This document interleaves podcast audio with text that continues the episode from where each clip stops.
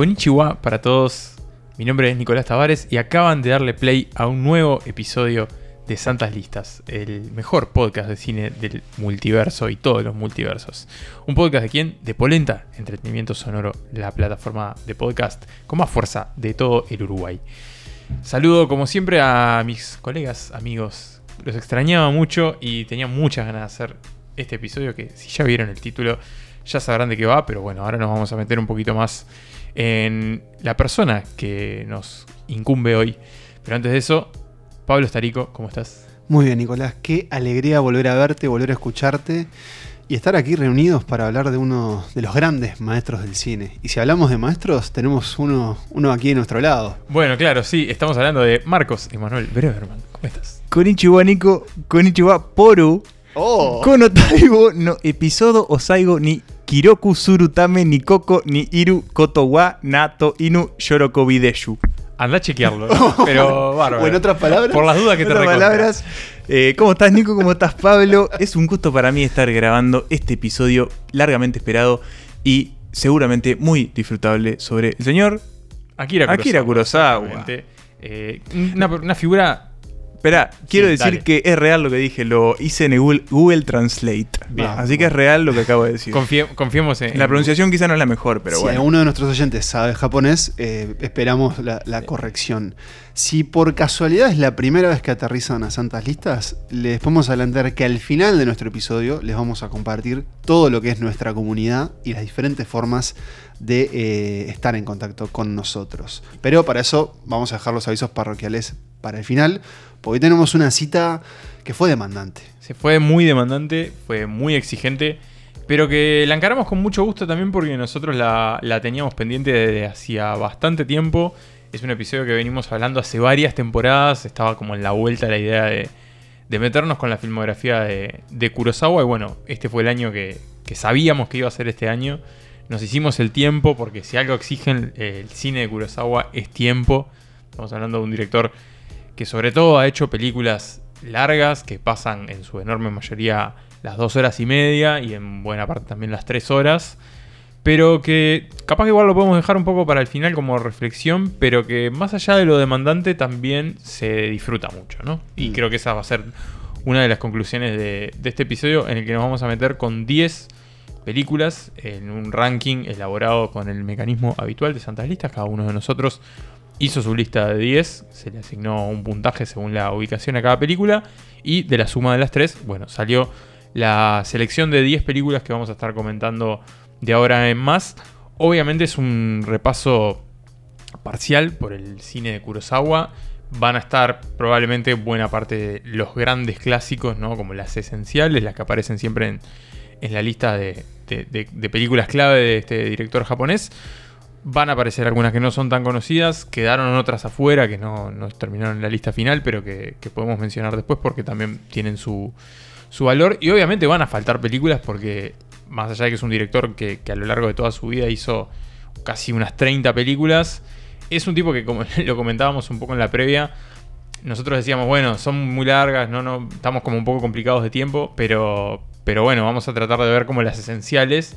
Y decíamos, bueno, pero esenciales de Kurosawa hay capaz que 15, ¿no? O sea, como, una cosa así. En, en términos matemáticos, hoy vamos a estar, eh, digamos, representando creo que un tercio de su filmografía, que anda más o menos creo que en 30 películas. Mm. Eh, tenemos una lista de 10 y sin duda que van a quedar eh, títulos afuera, pero debo adelantar que la lista es muy buena. O al menos a mí eso me, me parece.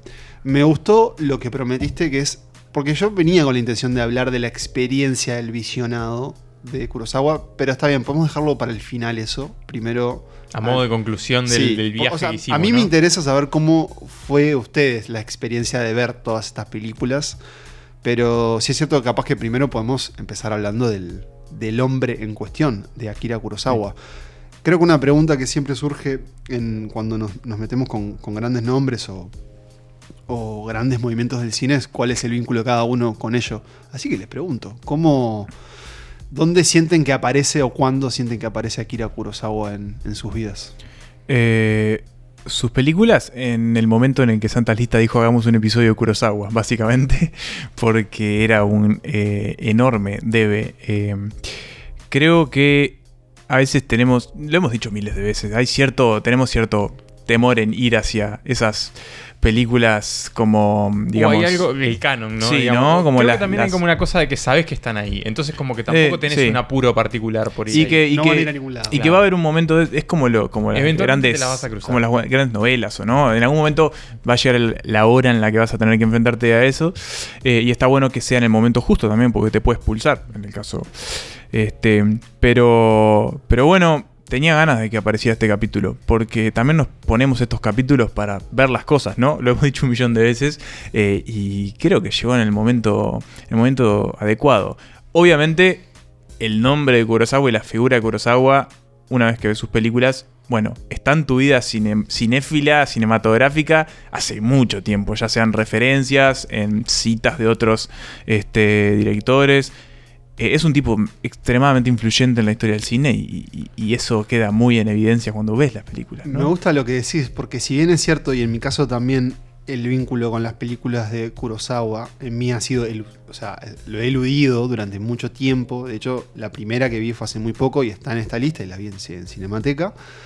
Pero me gusta lo que decís en el sentido de que en realidad hemos estado viendo a Kurosawa desde hace mucho Sí. tiempo y a través de muchos lugares que no son sus películas, porque lo que vamos a ver es justamente lo que dijo Emma, es el poder que tuvo su cine en básicamente empapar a un montón de, cineastas que incluso nosotros admiramos y que lo admiraban, lo admiraban a él. Sí, eso fue como uno de, lo- de los grandes descubrimientos de, este viaje, ¿no? Como entender más y conocer más como esos vínculos, sobre todo de, de Kurosawa con, con lo que llamamos Occidente, digámosle, ¿no? Como esa cosa de, de, bueno, del cine japonés que más o menos es- estaba en la vuelta ya con directores como Ozu, ¿no? Había como algunos nombres que estaban, que estaban por ahí, que habían trascendido por fuera de, de Japón, un país con una industria cinematográfica también muy, muy potente y muy desarrollada, pero que con Kurosawa logra como convertirse en una marca propia, ¿no? Como el cine japonés como entidad trasciende y se convierte como en una fuerza de, de clase mundial, casi que solo con, con Kurosawa, más allá que hay otros directores también que, que están en la vuelta.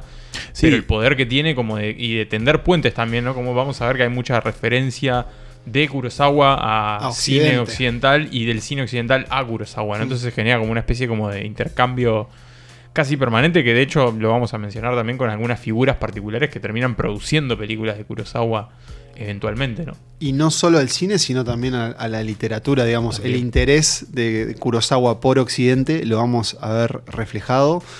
Pero. mm, Que, es- siempre, que siempre está como esa cosa, ¿no? Como el, el japonés que tiene que occidentalizarse, entre comillas, para Mm. tener el reconocimiento y que dentro de su propio país eso también les cuesta muchas veces algún Sí. golpe, ¿no? Por esa o es muy mal visto. Es muy mal visto por esa cuestión que, básicamente, a ver, esto es así, los japoneses creen que son los mejores del mundo y que son el mejor país del mundo y la mejor cultura del mundo y cualquier cosa que esté marcada por lo de afuera es visto como algo que está todo mal. Y pasa, no sé, con Murakami también es como la crítica que se le hace, ah, se occidentalizó. Pero después con el tiempo también generan un legado que también sus propios compatriotas lo reconocen y lo, y lo aplauden. Aunque Kurosawa era un tipo bastante polémico durante su vida ¿no? Sí. en, en Japón. Bueno, se corresponde, creo, con, también con un mundo cada vez más globalizado. Y estamos hablando de un director que tiene 50 años de carrera, más o menos. Sí. Eh, Sí, sí, desde los 40, desde la década del 40 hasta los 90, o sea, O que- sea, una gran sí. parte de la historia del cine metida ahí y que, que lo va a tener a él, digamos, atravesando, por ejemplo, haciendo películas este, en grandes momentos de guerras eh, y con, con- con momentos oscuros también en su vida. Yo me, me sorprendió al leer un poco más, creo que siempre a- al tener el nombre Kurosawa en la cabeza, imaginaba como siempre el reconocimiento, el éxito y en realidad fue... Mm, sí, tuvo, Sí, tuvo negras. Completamente, épocas, Mm. épocas muy oscuras. Eh, A mí me sorprendió sobre todo eh, entender que determinadas películas había, las había hecho a muy avanzada edad. Claro. Películas que más allá de su despliegue cinematográfico también requerían un despliegue eh, práctico y físico, Físico. a la hora de filmar esas películas que, que bueno, es impresionante. Y a mí, bueno, ya nos estamos metiendo en la parte que dijimos lo del visionado, ¿no? Así que... Déjalo por ahí. Quizás sí podemos, podemos- antes de ir, sí. adelantar que si vamos a hablar de Kurosawa, también vamos a hablar de otra persona. Sí. ¿no? Me parece que Sí. están, o sea, sería como el paréntesis en este título de episodio. De hecho, si no están todas las películas que vamos a hablar, están en, En están casi nueve. todas, casi sí. o en todas, ocho. sí. Sí.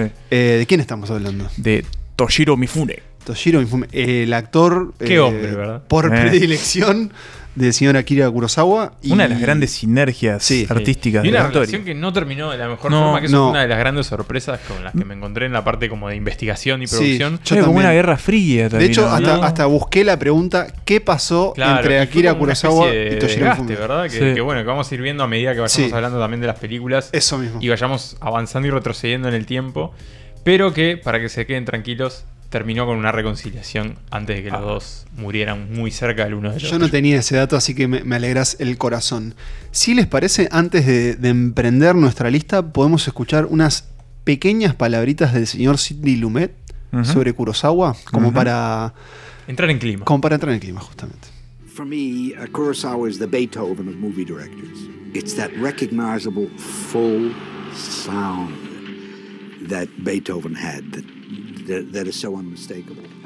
Empezamos este repaso, este largo viaje y arduo viaje por el cine de Akira Kurosawa con una película que está, digamos, en la etapa final de su carrera. Es una película del año 1980 que se llama Kagemusha, también la pueden encontrar como La sombra del guerrero, que va, es de un tema que va a aparecer mucho en el cine de Kurosawa y que probablemente es el, el- el tema del género, llamémosle por el que es más conocido, que es el cine de samuráis, ¿no? Mm. El cine de época japonés. En este caso, una película ambientada a fines del siglo XVI, eh, basada en hechos reales, en, en la historia real japonesa. Este género que se conoce como el Shidaigeki, que bueno, básicamente es el, el cine de época japonés. Como cine como medio japonés medieval épico. ¿no? Exacto, vendría a ser algo así. ¿no? Histórico bélico. Exacto, de películas por lo general con, con una duración muy prolongada. Y que en este caso tiene la particularidad de que tiene como productores eh, en su versión eh, internacional por fuera de Japón a dos figuras que querían mucho a Kurosawa, que lo admiraban muchísimo. Que después vamos a ver también que hay algunas conexiones un poco más directas y, y más cinematográficas. Que son Este- George Lucas y Francis Ford Coppola. Eso te iba a decir, estoy- estamos viendo aquí en el estudio Martin Scorsese, otro gran admirador. Perdón, eh, Martin C. Scorsese. Martin C. Scorsese. Creaciones de, de estos hombres, de Spielberg y, y Lucas, que, Que no estarían acá si no fuese por el Don Akira. Eso mismo, Exacto, con Akira Kurosawa. Tenemos un recorrido que va, no va a ser cronológico, pero me gusta porque estamos empezando, digamos, con un Akira Kurosawa, como decías Nico, en lo bajo, ¿no? O sea, en, sin poder, de alguna forma, producir las películas que él quería Claro. y necesitando de, de la ayuda de, de ayuda extranjera, de exacto. estos Hay directores un- en alza. Un datazo que no sé si se acuerdan de. De, cómo es la. per- perdón, la película de Sofía Coppola. Eh, ¿Cuál Perdidos en Tokio. Sí. Eh, ahí se me había el nombre, momentáneamente. El whisky Santori, el que Claro, menciona sí, Bill sí. Murray. Bueno, eh, Coppola y Kurosawa trabajaron haciendo comerciales para Santori para juntar plata para, para esta película. Y está en YouTube, lo y está en YouTube, encontrar. lo pueden encontrar, que es muy, muy curioso verlo. Que bueno, Kagemusha es, como decíamos, una película de época que plantea un conflicto entre estos, eh, los daimios, ¿no? Estos líderes militares, estos samuráis, eh, como señores feudales, ¿no? Que, combaten entre sí por el, por el dominio de territorio en Japón. Y acá lo que vamos a ver es la historia de, de uno de ellos, de, de Shingen Takeda, que es uno de estos señores que, que deciden contratar de alguna forma a un ladrón como su Kagemusha, ¿no? Que es su doble, básicamente, que es la figura que aparece en su lugar y que en caso de que alguien lo quiera matar, bueno, sea la, la víctima mientras él está en la seguridad de su castillo.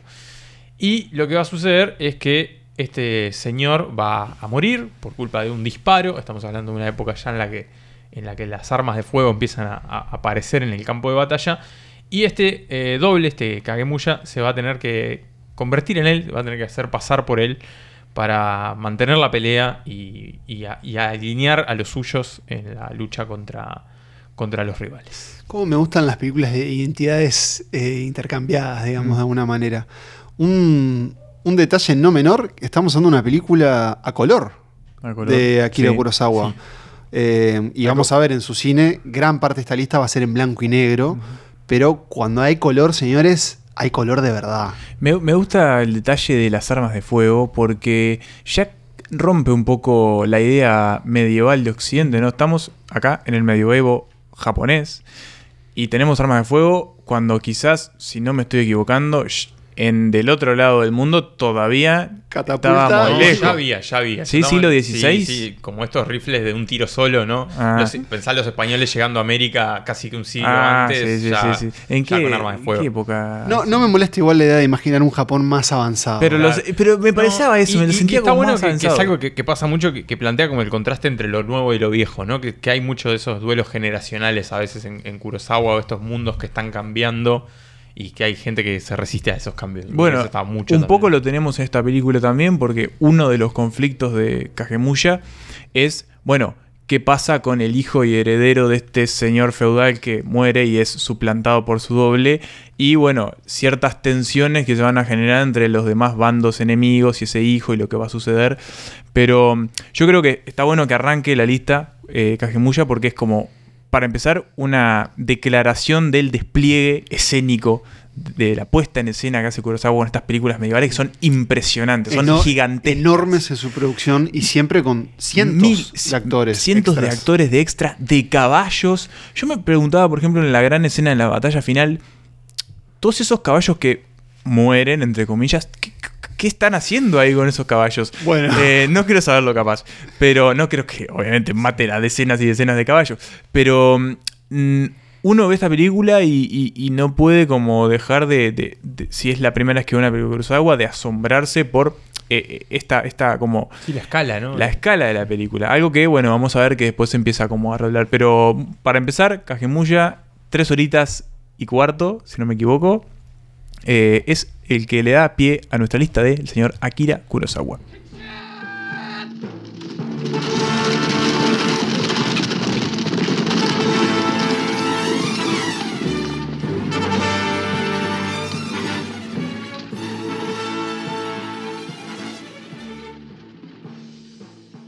Y empezamos nuestra lista hablando de la gran escala del cine de Akira Kurosawa, de estas grandes batallas, de estos grandes set pieces, como se describe en el idioma inglés, a estas producciones de alto costo. Pero también les adelantamos que estamos hablando de uno de los cineastas más humanistas, tal vez, de, de todos. Así, así nomás lo voy a decir. Y creo que esta película es uno de esos ejemplos. Estamos hablando de Barba Roja, una película de 1965, que en qué etapa de su carrera diría que, que se ubican. Y ya está como una etapa más, más media, ¿no? Ya con reconocimiento Mm. internacional, obviamente. Previa a, una deba- previa a su gran crisis. Claro, digamos. exacto. Como los años previos. Antes de los hasta- 70. Y que bueno, está bueno marcar que mencionábamos al señor Toshiro Mifune, es la primera película en la que aparece y en realidad es la última en la que trabajan juntos. Eh, sí, esas cosas que tienen las listas de santas listas, porque así es, es la última película que hicieron juntos. Ellos creo que hicieron 15, creo que Algo así. 15 Desde o la década del 16. 40 hasta los 60, Sí. hasta acá 65, trabajaron casi que de forma ininterrumpida. Y a mí ese conocimiento, digamos, me hizo ver un poco esta película eh, casi que de una manera melancólica. Estamos hablando de la historia de un, de un joven doctor que, bueno, con aspiraciones a ser un doctor de, de- de la alta sociedad, ¿no? De, los shogun. Eh, nos estamos ubicando de nuevo en qué época, en el... Y también en un Japón feudal, eh, ahí está, no, se especifica mucho la época, pero debe andar más o menos, más o menos en la época de, de. Bien, este joven doctor de nombre Yasuoto eh, termina de sus estudios en, en Nagasaki y donde él va a terminar, digamos, donde la película se va a plantear es, en- básicamente, eh, va a conocer a un doctor, Barba Roja, interpretado por Toshiro Mifune, quien se encarga de atender a los pobres, digamos, a los más desahuciados. Un tipo que ha hecho el, el juramento hipocrático, que imagino que deben hacer también los doctores de Oriente. Bueno, que Eh, acá se plantea como el debate entre este médico tradicional, ¿no? Que es Barbarroja, Akahige, y este médico joven que, que él estudió lo que él llama lo- los eh, Dutch, ¿no? Como Sí. medicina holandesa, que en realidad es occidental, básicamente. Y yendo a lo que decíamos eh, hace un ratito de la época, es un poco más adelante. Ya estamos Ah, hablando de, de una época más moderna, ¿no? Bien. Ya con- Y lo que se va a plantear un poco en la película es el- los dilemas morales justamente que están en, en la medicina y este encuentro entre este joven doctor y sus aspiraciones con este Toshiro Mifune ya avejentado, ya con más experiencia, que creo que también es un poco el reflejo de su carrera con, con Kurosawa.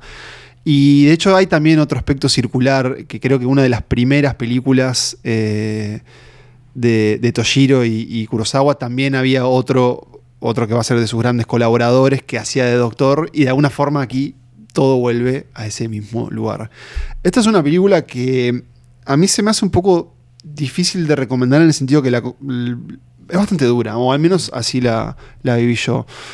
Eh, Pero al mismo tiempo tiene como mucho corazón, me parece. Es- Como- es contem- tiene como una sí. cosa medio entrañable. ahí, medio es contemplativa. Digamos, quiero decir, si son sensibles a las enfermedades, las muertes y demás, eh, por ahí en internet leía un comentario que decía, esta película se la tienen que mostrar a todos los médicos, así que si ustedes están dedicados a ello, pueden eh, empezar con Barbarroja por Kurosawa. Podemos hacer el llamado, por ejemplo, a nuestro amigo Leo García. Así es.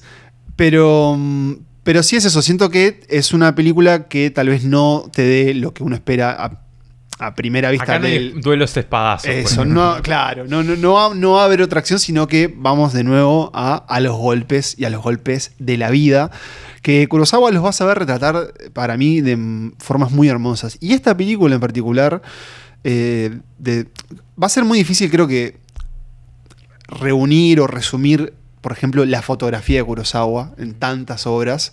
Creo que en algunas nos vamos a acordar de más de otros momentos, pero esta sí a mí me gusta mucho lo, que hace con los interiores, ¿no? Aparte con lo que es la arquitectura japonesa. Y, y de nuevo, creo que no hablamos o no se habla mucho como de, de esa capacidad de dirigir actores, no solo los protagonistas, sino al resto del, del elenco. Quiero decir, me creo todos los papeles de esos, de esos personajes. Incluso cuando a veces, tal vez para nuestro ojo occidental, los consideremos como con actitudes exageradas. Pero es eso, Barba Roja creo que está cargada de mucho corazón. Y, creo que nos amerita hablar para saber ahora sí qué pasó antes de adentrarnos en la filmografía y la gran colaboración de Mifune y Kurosawa. ¿Qué pasó entre ellos, Nico? Bueno, había un, desgaste, como decíamos, de- de- del trabajo, de la colaboración que decíamos que, ya llevaba casi 15 años entre los dos, sino un poco más, casi 20. Y por un lado, bueno, claro, eh, las películas de Kurosawa, como estas grandes épicas, llevaban mucho tiempo de, de trabajo y rodaje. Y de preproducción y de también. preproducción, y Mifune se, se le complicaba para poder aceptar otros trabajos, ¿no? Y también, bueno, mantener su, su estilo de vida, un tipo con un estilo de vida bastante caro. Sí, Mifune se le complicaba. fue, fue un playboy. Claro. O sea, le gustaban las mujeres, los autos, la buena vida. Y, el el- whisky. y bueno, y el perfeccionismo de Kurosawa también, que, que le decían el emperador, ¿no? En los, en los rodajes, también por esa cuestión que tenía también de ser muy controlador con todo lo que hacía. Bueno, llevó a una tensión entre los dos, un cansancio y la decisión de, de- de alejarse. Y eso, sé que en un momento intentaron volver a, a colaborar ya en una película mucho más posterior. Bueno, finalmente se reconciliaron y lo que sucedió después fue que antes de poder hacer esa película murieron los dos con unos pocos meses de diferencia en los 90. Sí, sí, creo que nueve meses, algo Mm. así. De hecho, en, en Barbarroja creo que eh, Mifune se deja la barba durante varios meses Claro. y no puede tomar otros papeles justamente por el compromiso de Kurosawa. Y además creo que había una visión de- del propio Akira en sentir que su actor, si actuaba en producciones menores o tal vez Claro, era como me estás desprestigiando a mí. eso mismo. Así que no, es un- no era un tipo fácil. Tengo, ya que estamos hablando de la relación con Mifune, tengo acá unas palabras de- del señor Kurosawa sobre Toshiro Mifune y también qué le, qué le pasaba a él con, con- cuando lo veía en cámara. Con ellas nos vamos a ir a nuestro siguiente puesto, así que por favor, léelas. Eh, el señor Akira decía, Mifune poseía una clase de talento que no había encontrado anteriormente en el mundo del cine japonés. Consistía, sobre todo, de la velocidad con la que se expresaba a sí mismo, era sorprendente. El actor japonés promedio hubiera necesitado 10 películas para lograr mostrar una impresión, un sentimiento. Mifune solo necesitaba 3, perdón, 10 pies de película. O sea, metraje, ¿no? Eh, la rapidez de sus movimientos era tal que en una sola acción expresaba lo que le tomaban a los actores ordinarios tres movimientos para expresar. Él proyectaba todo hacia adelante de una forma directa y con gran determinación, poseía el más agudo sentido del timing que haya visto jamás en un actor japonés, y además de su rapidez poseía una sorprendentemente fina sensibilidad. ど 診察もさせませんし薬を与えようとすると跳ね抜けるんですうんどれわしがやってみよう A medida que la visualización de las películas de Kurosawa avanzaba, y acá quiero, bueno, quizás adelantar un poco lo que vamos a decir después, eh, las películas el tren de películas que yo estaba siguiendo al menos, me mostraron un Kurosawa que sobre todo se adentraba en estos temas como serios, graves, ¿no? Una cierta percepción, sí, este, profunda de lo que era el ser humano y sus vicisitudes. Y cuando le di play al octavo puesto de esta lista, Yojimbo, me encontré con una película que, además de tener todo eso, además de confrontar, por ejemplo, lo que tiene que ver con este digamos, eh, cuestiones eh, de la sociedad en cuanto a la convivencia y otras cosas, eh, mm, me encontré con un personaje que básicamente era una especie de payaso que se aprovechaba de los demás y que mostraba el costado, quizás es la película que muestra el costado más cómico de Kurosawa. Y es justamente esta película, Yojimbo, película del 61, también protagonizada por Toshiro Mifune, uno de los grandes clásicos de, la, de, esta dupla. Eh, y bueno, también una de esas películas que marcan como el momento de mayor éxito entre los dos, ¿no? Era como esa etapa mediana, esa etapa media entre los dos. Y, remarcando el lugar de, de, Mifune como protagonista. Como en varias de estas listas lo vamos a tener en un rol eh, de reparto, pero acá está en el, está en el póster. Y como samurái, además. Que es también la imagen que tenemos de Mifune. Eh, bueno, eh, en, la mayoría de las películas. ¿Qué pasa acá? Bueno, una premisa que seguramente hayan escuchado en muchos lados y han visto en otras películas, porque exactamente eso fue lo que pasó con Yojimbo. Muchos directores, cineastas y otros este, personas que crean cosas eh, decidieron tomar este mismo argumento y llevarlo a otros eh, ambientes. Con, sin permiso. Con o sin permiso y cosa que involucró, bueno, este, acciones legales. Acciones legales. Este, Saludos al doctor Fisher. Eh, causas de plagio, etcétera, que incluso incluyó a nombres como Sergio Leone, entre otros. Sergio. Em, lo que tenemos acá es un samurái. Eh, si no me equivoco, puedo estar fallándole al término, em, pero es un Ronin, ¿no? un, samurái sin maestro. Que ha renegado, eh, que deambula por una, de nuevo, Japón medieval, quizás un poco más primitiva, ¿no? no que anterior. feudal, siglo XVI. 1860, ah, 17, sí, siglo XVII. Ah, bueno, bastante más adelante. Y llega a un pueblo donde, bueno, tenemos a dos bandos enfrentados que tienen sus intereses y se pelean por el pueblo. Acá lo tenemos entonces a eh, Mifune, en este caso San Yuro, es el nombre del personaje, que después va a venir con una secuela a esta película, eh, que va a empezar a venderse al mejor postor para, bueno, decantar la pelea entre los dos bandos para un lado o para el otro y al final siempre va terminando, va a tratar de terminar de llevarse lo mejor para, sí mismo, ¿no? O sea, es, un, es un, básicamente un cazarrecompensas que, que busca su beneficio propio. Vos lo, bien lo, dijiste, el, esa figura que tenemos del renegado que llega a X lugar y que va a afianzar vínculos, eh, va a mostrar, digamos, su idea de qué es la ética o qué es lo bueno, qué es, qué es el bien y qué es el mal. Y en este caso siento como que Mifune va a empezar a, cementar eh, ese rol del actor de acción, sobre todo, no sé, imagino a un Clint Eastwood, digamos, mm. como que em, se empiezan a ver las bases de lo que va a ser ese tipo de papel en, bueno, en el cine de Hollywood. Y, otra cosa... Ese hombre solitario, sin pasado, ¿no? Ese mismo. Duro. Y algo que, a mí no sé si a ustedes les llamó la atención de, de Mifune, que, que bueno, creo que mm, aquí como Sanjurjo, este, que ¿no vieron que a veces se mueve como de, maneras particulares, como muy rápido, incluso a veces como que... Es como muy ágil. Es muy ágil y, no sé si es como una sobreactuación o es más bien como decir, mirame a mí, ¿viste? O, mm. o cómo logra a veces destacarse del resto. O se ríe de manera como muy estridente. Sí. Es, bueno, su rostro es fascinante y, y creo que también vamos a empezar a ver, eh, digo empezar a ver en el sentido de esta lista, el, interés de Kurosawa por el movimiento. Que eso es mm. algo que por ahí leía, que es como algo que, remarcó que su cine tuviera la importancia que tuvo, que es el movimiento no solo de la cámara, sino también de, bueno, de lo que ves en el plano, ¿no? de, de los personajes, de los propios entornos, de la naturaleza. Bueno, justamente. Y, tenemos espadeos también, señores, que, era hora de. hay, duelos, hay, duelos. lo que decías del movimiento, en muchas de sus películas, digamos, de época, si prestan atención, muchísimas escenas tienen de fondo el agua corriendo, que obviamente para los japoneses tiene como determinado también significado, ¿no? Este, o eso nos ha llegado a través de cosas mainstream como el Feng Shui, pero Pero está eso también, ¿no? Como la, la- la- la idea del movimiento a partir también de lo que nos entra de manera más subliminal. Y esta película tiene quizás uno de los planos o una de las escenas más icónicas del cine de Kurosawa también, que es este duelo en donde Kurosawa va tomando de espaldas a los dos duelistas que se van enfrentando poco a poco en esa calle solitaria y central del pueblo, algo que fue- fue re- replicado infinitamente por muchísimos westerns, Claro. ¿no? Bueno, y que él también había tomado el western de alguna manera. Eh, y creo que acá se, se nota mucho influencias. No sé, yo me encontré con una secuencia inicial que me hizo acordar mucho a Tarantino, por ejemplo, ¿no? Eh, incluso a nivel musical, la, la música que tiene esa escena inicial es hermosa. te- Mm. Te, te- te pone a bailar prácticamente.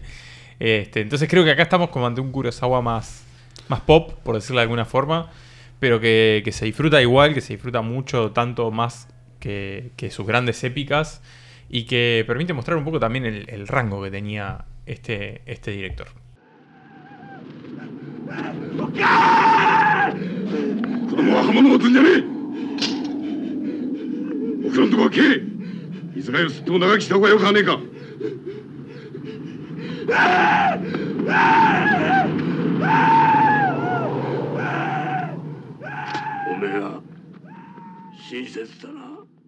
Macbeth en el Japón feudal.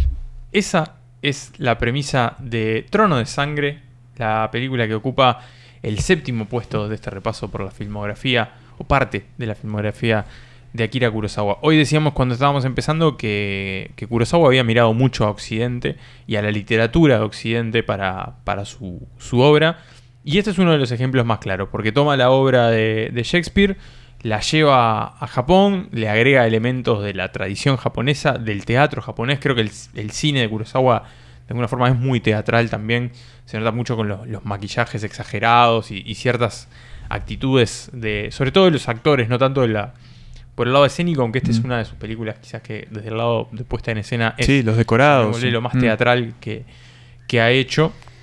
Y es una película de esas monumentales, de las que hablábamos al principio, ¿no? Donde la, de la épica samurai está, está ahí, esta épica de, de nobles y castillos y caballos y ejércitos gigantescos. Y esa búsqueda impostergable por el honor. ¿no? El honor como, como, bueno, como acción de vida. Y acá con el toque de la traición y la magia, incluso de alguna forma, un toquecito medio sobrenatural que no es del todo común Mm. en, el, en el cine de Kurosawa, pero que bueno, que acá obviamente está presente por, por el material en el, que, en el que se inspira esta obra, que de nuevo tiene a Toshiro Mifune como su protagonista, como, como bueno, como el, el- el señor, el, el samurái protagónico que vendría a ser el, el Macbeth de, de esta historia, ¿no? Que, que es eh, Washizu, ese es el nombre del... Washizu. Taketoki Washizu, ese es el nombre del, del, del samurái. Perdón, Nico. Para mí, eh, top 3 interpretaciones de Mifune. ¿De Mifune? Sí. Sí.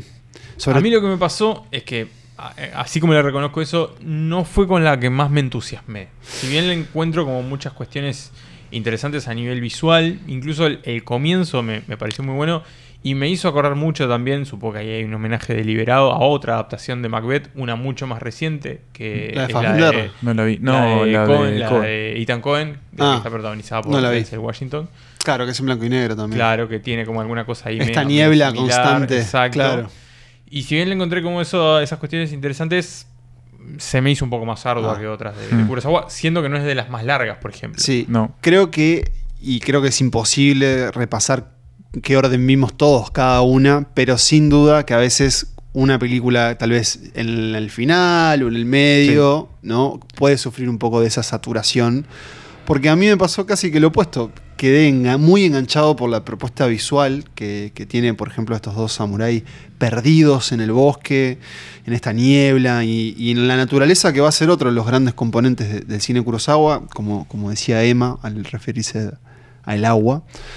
Y, y que acá va a estar empapada de, de- de- de la maldición ¿no? que rodea a, bueno, a Macbeth. Pero mm, no, digamos, tal vez sí, el, no sé si pensarla en actos, pero me gusta mucho el comienzo de esta película y el final me El final parece es espectacular. espectacular. Y de verdad estaba viendo, o sea, lo que estaba viendo es decir, cómo filmás a un hombre eh, siendo asesinado a flechazos. ¿Cómo fingís eso? Y después me vengo a enterar que son flechas de verdad. De verdad tiradas. o sea, son Sí. flechas de verdad que, que- porque claro, parece que dices, bueno, vos capaz que cortás el cuadro y aparece la flecha. No, son flechazos. Sí. eh, que vamos a ver, bueno, no diré en quién, pero se lo podrán imaginar si conocen la historia. Pero Yo creo enti- que entiendo, no lo, se entiendo lo que decís. altura de la vida. No, bueno, no. Pero una de las mejores muertes que he visto en Sí, mucho tiempo. Para mí, de nuevo, me pasó algo parecido a vos porque fue una de las primeras que vi. También. Claro. Entonces, claro, el impacto ese de, de- de la primera vez que te acercás a, a ese despliegue escénico y, y- y- y hasta furibundo que es el que tienen los actores acá, porque creo que hasta imbuidos por esa idea shakespeariana están como. Toshiro Mifune está todavía más exagerado, ¿no? Y, pienso en la escena de en donde él empieza a ver a los fantasmas en ya dentro del trono empieza a ver como este mm, sí a, a- a- a estos eh, si no me equivoco, ¿a quién? no me acuerdo quién es que el fantasma de quién es que Sí, ve. vari- varios, eh, los fantasmas de, de la gente que, que, bueno, Sí, sí, que bueno, mandó a pasar por cuchillo. Exacto. Y, Y la, la esposa también tiene como este rol. Sí, de ¿no? Lady Macbeth, ¿no? sí. De susurradora. Eh, esa escena para mí es espectacular y, y es una escena súper larga, además, como la va construyendo de a poco. Eh, pero sí, el, el final es un, es un despliegue increíble y pensando un poco en esto que vos decías, Pablo, de, de las imágenes, hablar de la fotografía de Kurosawa es difícil. Creo que esta película tiene algunos de esos momentos Kurosawa, ¿no? Por ejemplo, esa, esa imagen de ya Macbeth como, no es Macbeth en este caso, pero me entienden, ya, eh, acribillado ya sobre el suelo entre la niebla mientras los demás lo rodean y lo miran, eh, es como muy impresionante. Este, y lo mismo la aparición sobrenatural de este ser que no son las tres brujas, sino que es Como un espectro del bosque. espectro, Sí. Es como... Ahí hay como influencia del teatro japonés, Sí. por ahí leí. Este, entonces está bueno como, como, como Pero como sí, es, es como. Me parece está bueno que aparezca por acá a esta altura porque es una de esas obras, can- de nuevo, canónicas de Kurosawa. Eh, es como, si no me equivoco, uno de los primeros coqueteos también de él con Shakespeare. Y, y es una demostración de nuevo de la sinergia Mifune-Kurosawa trabajando a tope.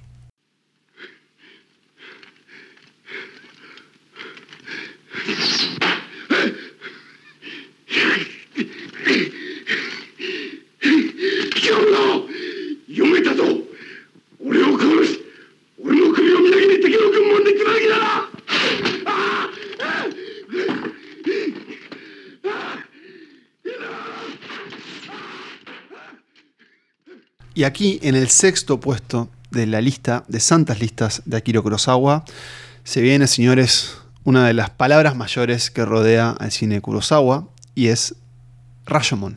Japón, siglo XII, y se ha cometido un crimen. Un- alguien ha muerto y su esposa, alguien no, un samurái, debo decir, eh, ha sido asesinado y su esposa ha sido violada. Y este hecho, este trágico hecho, lo que nos va a plantear Kurosawa y que de alguna manera va a revolucionar al acto de narrar, es conocer esta historia no desde un punto de vista, sino desde varios puntos de vista. ¿De cuántos, muchachos? Bueno, vamos a ver en principio tres, con un cuarto punto de vista al final, que vendría a ser lo más cercano a la verdad o a lo, a lo que terminó pasando efectivamente. Pero, pero estamos hablando de eso, de una película que es una de, de- de- si hablábamos recién de- del canon Kurosawa, bueno, esta está arriba, sin dudas. Esta es canon mundial. El canon del cine, ¿no? Ya estamos hablando Sí. de una película que habitualmente está entre las mejores películas que se han hecho. Puede ¿no? ser entre las Siempre está como 10, entre las 20 seguro y entre las 10 Mm. depende de la Sí, lista. sí, pero siempre sí. está como ahí con, con Tokyo Monogatari o Ciudadano Kane, andan por ahí como, como en ese trío ahí de, de las mejores películas. Una película sumamente influyente que, bueno, como decíamos, alteró mucho el tema de la narración y cómo se retrata la memoria en el cine, que pienso justo ahora, esto coincide con que hace poco tiempo vi el año pasado Marienbad, la película de Alain Resnais, que bueno, que, que es como que parte desde acá de Rayomon y lo lleva a un extremo mucho más intenso, pero estamos hablando de películas recientes, no sé, como El último duelo de Mm, Ridley sí. Scott, que básicamente parte de la misma estructura que Rayomon, pero llevada a la Europa medieval y con una situación que no transcurre en un instante, sino en, en distintos, en distintos días y años. Es más, Nico, te voy a, decir, voy a decir algo. Es tan influyente que aunque no la viste, ya la viste. Bueno, es un poco lo que decíamos al principio. Mm, No lo dije, pero esta película es de 1950, o sea que para poner en contexto con la carrera de Kurosawa, básicamente es como un gran anuncio Sí, sí, también, es como ¿no? su primera gran Si película. bien él ya había hecho otras, acá estamos hablando de, bueno, una de las obras que lo pone en el mapa. el mapa y- mundial, además. En el mapa mundial, el mapa mundi.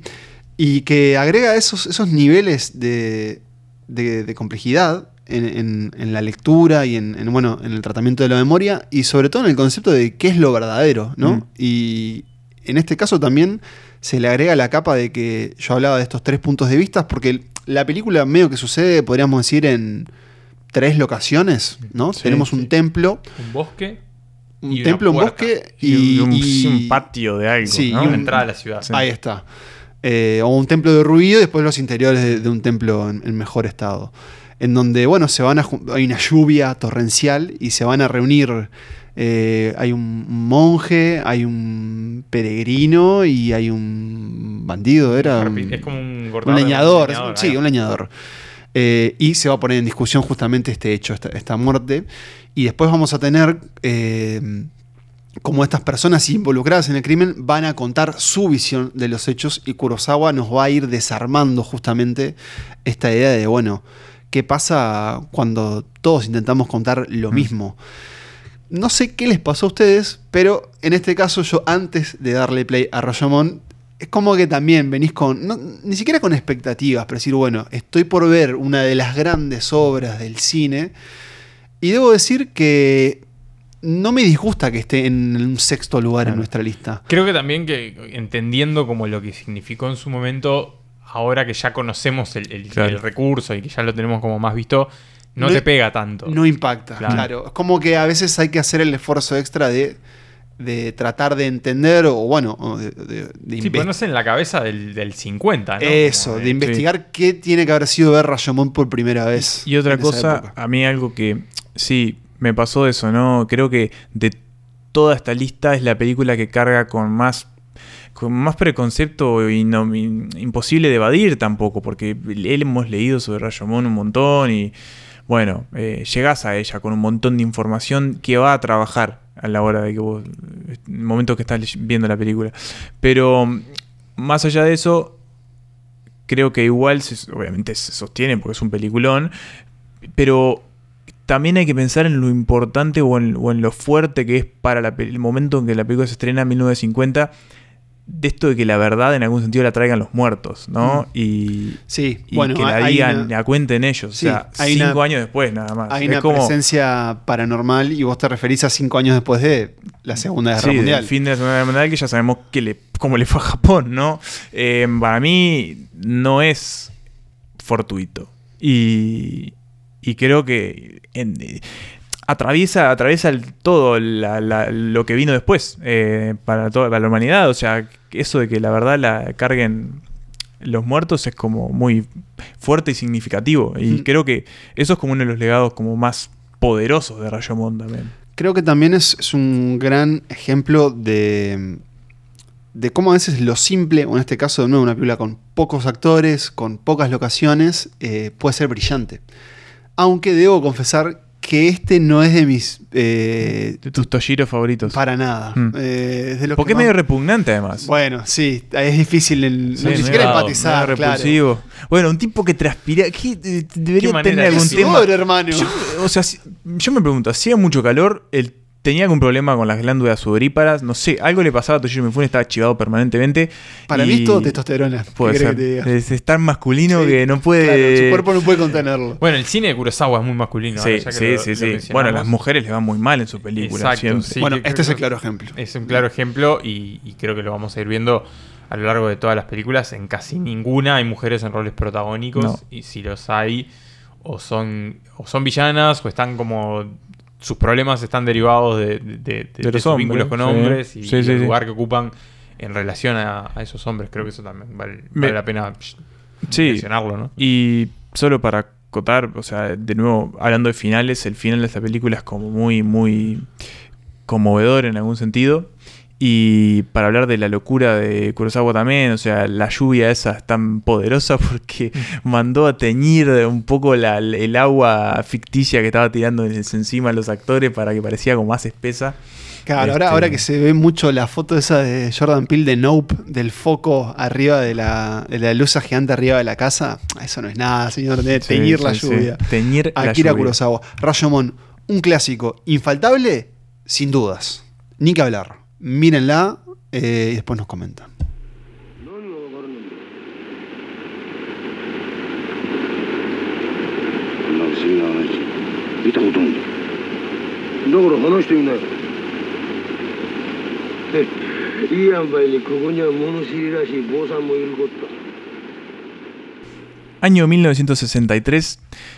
Kurosawa acababa de, bueno, entregarle al mundo esa película que, de la que ya hablamos, Yojimbo, y estaba por embarcarse después, más tarde, algunos años después, en eh, la última aventura junto a Toshiro Mifune, pero quedaba una y mm, no era medieval, sino que era muy citadina, muy japonesa también en el sentido más contemporáneo de la palabra, y para lo que fue mi visionado, totalmente atípica eh, y digamos como rupturista en la línea conceptual de lo que Kurosawa estaba haciendo para mí. ¿De qué película hablo? Hablo de, bueno, High and Low, si les gusta el inglés, El cielo y el infierno, si les gusta eh, la traducción latinoamericana, Tengoku to Shigoku, si le gusta es Japón, el eh, original. y el original, y El infierno del odio. si les gustan los española. títulos españoles. ¿Qué tenemos en, vamos a decirle, el infierno, el, infierno, del el cielo y el infierno, vamos a decirle? Tenemos a un empresario, en este caso, de nuevo, el señor Toshiro Mifune. Ah, sorpresa. Ah, sorpresa. Eh, encargado uno de los tantos accionistas de una fábrica de zapatos muy exitosa de Japón, que, bueno, ha logrado adueñarse poco a poco de la mayoría de las acciones de esa empresa y, bueno, quedarse con la torta grande, digamos, el pedazo de torta grande de ese emprendimiento tan exitoso. Sí, Un alto mando en este mundo empresarial. Exactamente. ¿Qué va a pasar? Bueno, le van a secuestrar al pibe. O sea, le van a secuestrar a su hijo y obviamente el hombre va a eh, desesperarse. Pero no se va a desesperar tanto porque de repente se da cuenta de que el secuestrador se equivocó de pibe y no secuestró su hijo, sino que secuestró el hijo de su chofer. Y ahí empieza eh, una película que mm, de la que no esperaba absolutamente... No sé si no, no esperaba nada porque estaba viendo una película de Kurosawa, pero sí ya eran los remanentes y los restos de mi visualización, ¿no? Ya venía con unas cuantas películas encima, ya estaba pensando en el momento de hacer la lista, ya estaba mirando películas casi que para rellenar y de repente me encuentro con la que para mí no es mi favorita porque existe una que es casi que legendaria y, imposible de no poner en el primer puesto, que ya verán cuál es, pero que me sorprendió totalmente, me hizo pensar en cuestiones sobre la moralidad, sobre el deber, sobre eh, un montón de cosas y encima enmarcado en un noir que me tuvo 2 horas 20 pegado a la pantalla. Mm. Eh, quedé como que es muy sorprendido con esta película. Una, muy sorprendido. una película casi que fraccionada también. Tres que- partes muy, muy diferenciadas. Muy diferenciadas, pero motivadas, creo, casi siempre por, por- por el suspenso y la intriga. ¿no? Mm. Primero con esa presentación de ese personaje y de ese conflicto. De decir, bueno, qué alivio, no es mi hijo, pero es alguien cercano a mí, es alguien cercano a mi familia, además. y, y y- ahí el conflicto moral es mucho mayor todavía. Bueno, y, la, y la premisa también es este hombre, ¿no? Este, este gran empresario. ¿Dará todo lo que tiene para salvar a esta persona? ¿Todo lo que construyó? Y bueno, ¿y a costo de qué? ¿O tomará otro Claro, camino? porque no lo dijimos, el secuestrador de todas formas, aunque admite haberse equivocado, le dice, bueno, Igual te quiero- pido lo mismo, quiero la tarasca, toda tu claro. guita o mato al pibe, vos elegís. Claro. Y bueno, ahí hay que elegir. Eh, y hablamos que es una película que tiene tres partes muy diferenciadas. Tenemos, por ejemplo, para empezar, todo lo que es la negociación con, con este secuestrador. Después va a venir una parte como estrictamente de la investigación policial sobre Sí. el secuestrador. Los preparativos. Los preparativos. Eso va a desembocar en la persecución y bueno, en la identificación, etcétera, etcétera, que nos va a llevar por algunos como bajos mundos de... Era, era Tokio, ¿no? Sí, si no sí, me equivoco. De, mm, que me parecieron fascinantes. Y además vamos a tener paralelamente, digamos, como el desmoronamiento. No sé cómo decirlo para no decir un spoiler, pero como digamos el desmoronamiento de el personaje Toshiro Mifune. ¿Qué tipo de desmoronamiento es? Bueno, tienen que ver la película Tendrán que verlo. pero, pero que es muy impactante también. Y que hoy decía que para mí eh, Trono de Sangre era top 3 de Toshiro Mifune. Para mí esta película también está en top 3 de las interpretaciones de, de Mifune. Porque le exige algo totalmente diferente. Le exige que sea un personaje mucho más eh, como cabal, centrado, sin un solo grito, siempre como ubicado en, lo que tiene que hacer y al mismo tiempo que por dentro se empieza como a, a romper toda una vida que construyó y que básicamente se queda sin futuro. Es muy impresionante lo que transmite con el rostro y me sacó totalmente de sus momentos medievales, digamos, Sí. de samurái. Me, me- me da gracia como siempre, o, o al menos leyendo sobre esta película, siempre aparece el nombre de Hitchcock como en comparación, Sí. ¿no? Y como se ha dicho, bueno, eh, Kurosawa a, a la Hitchcock o a la vez como, bueno, Hitchcock podría tomar mucho de acá, pero creo que es como una buena contrapropuesta para hacerles a ustedes que si tal vez los samuráis y todo ello no sea lo suyo, tal vez puedan empezar por...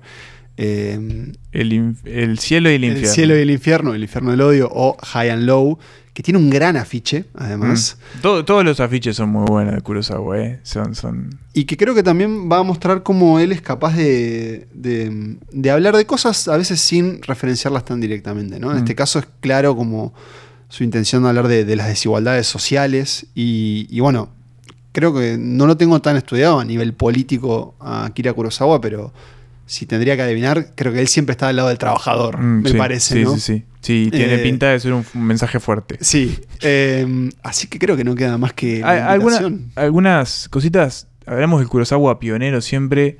Esta película tiene algunas cosas bastante que después las vimos. Por ejemplo, es una película en blanco y negro y de repente tenemos la aparición de un color, Sí. de la nada, un rosado.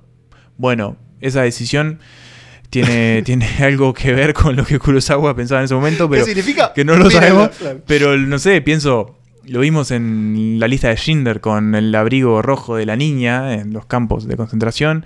Eh, nada, siempre tenemos como esta cosita nueva en las películas de Kurosawa, ¿no? Este nuevo elemento que, que introduce.「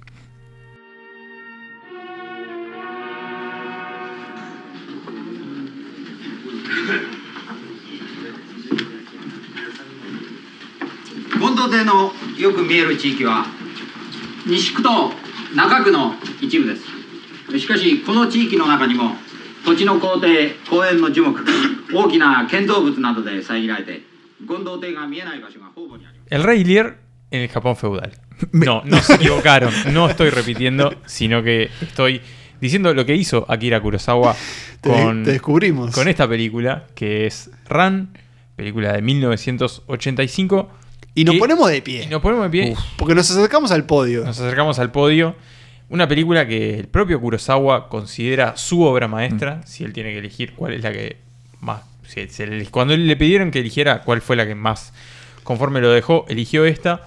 Y estamos hablando de quizás su última gran épica, su Mm. última gran eh, película de samuráis. Y sin quizás también, porque de hecho, él después de Ran hace otras tres películas que van, van por otra parte. Ya son películas más de. Introspectivas. de- de- introspectivas de, de tercera edad, ¿no? Sí, Ya películas del que, que ocaso. por otro lado. Una que, que, bueno, que tenía que ver con, con sueños que él había tenido a lo largo de, de su vida. Son como una serie de viñetas. Falopa. Una que. Te pones viejo y Sí. empiezas a filmar falopa. Sí, bueno. Como Godard. la parca está en la puerta. Exacto, ya sé, se te empieza a ir la, la croqueta. Y Madadayo, por ejemplo, que es la, la última película que él hace. Que, es de- ¿Qué vos recomendás? Que yo, la, fue una de las que más me gustó. Tiene mucho de eso del humanismo que hablábamos hoy. Mención de honor. Y también como esa cuestión de, de un viejo maestro, literalmente estamos hablando de un viejo profesor, que se jubila y sus alumnos empiezan a cuidarlo en el resto de su vida. Y hay como un vínculo que se va generando entre ellos como una especie de camaradería y también como unas reflexiones sobre la vida que, que se notan también que son una película de alguien que, que Mm. está contemplando ya Está cerca el final de, de la existencia. Pero en este caso, Pero en este todavía caso- tenía fuerza. Todavía había caballos, Fuerza, todavía sí. había paz y, Y todavía había- tenías una película colosal. Y Colosal. había dinero. Y- Déjame sí. una pequeña notita de color. A ver, Esta, la lista la empezamos, si recuerdan, con. ¿Con qué? Con Kagemuya. Bueno, él dijo sobre Kagemuya que era un ensayo para hacer Run, básicamente. Y se nota, ¿eh? Como que él lo sintió así, ¿no? En retrospectiva. Eh, hay elementos en común, pero sin duda que Run es Sí. De las grandes De las películas grandes, grandes de verdad. Y, y creo que, que cuando veo este tipo de películas así como gigantescas, ¿no? De Kurosawa, le noto mucho a Spielberg Sí. de Kurosawa, ¿no? Como, bueno, se nota que, que andaba con la libretita de apuntes y que le sacó unos cuantos piques a, a Don Akira porque, porque se notan como, como esas comparaciones.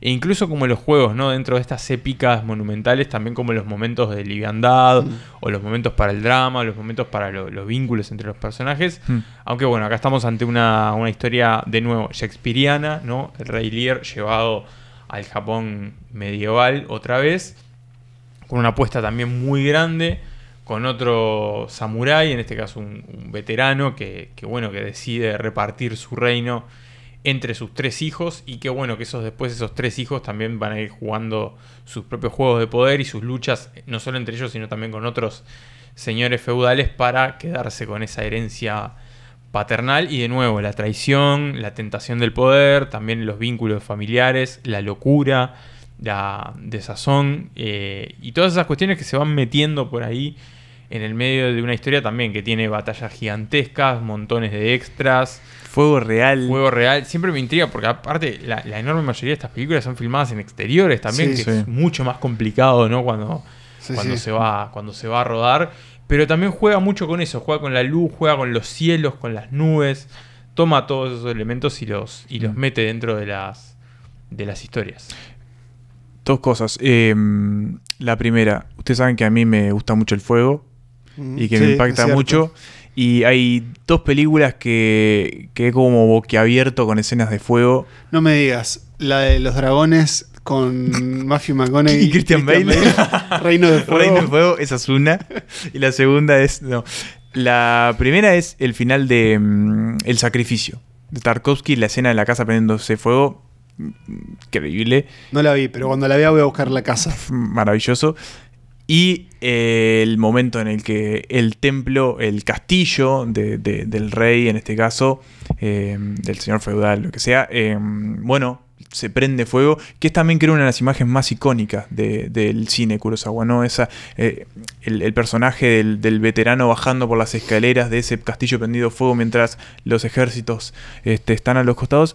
Y lo otro que quería decir es que Ran es una película, eso, gigantesca, gigantesca en su escala, en, también en su duración. Y que de nuevo tuvo que ir a pedir ayuda en sí, cierta forma fuera de fronteras, porque es una coproducción entre Japón y Francia. Mm, sí, sí, es cierto.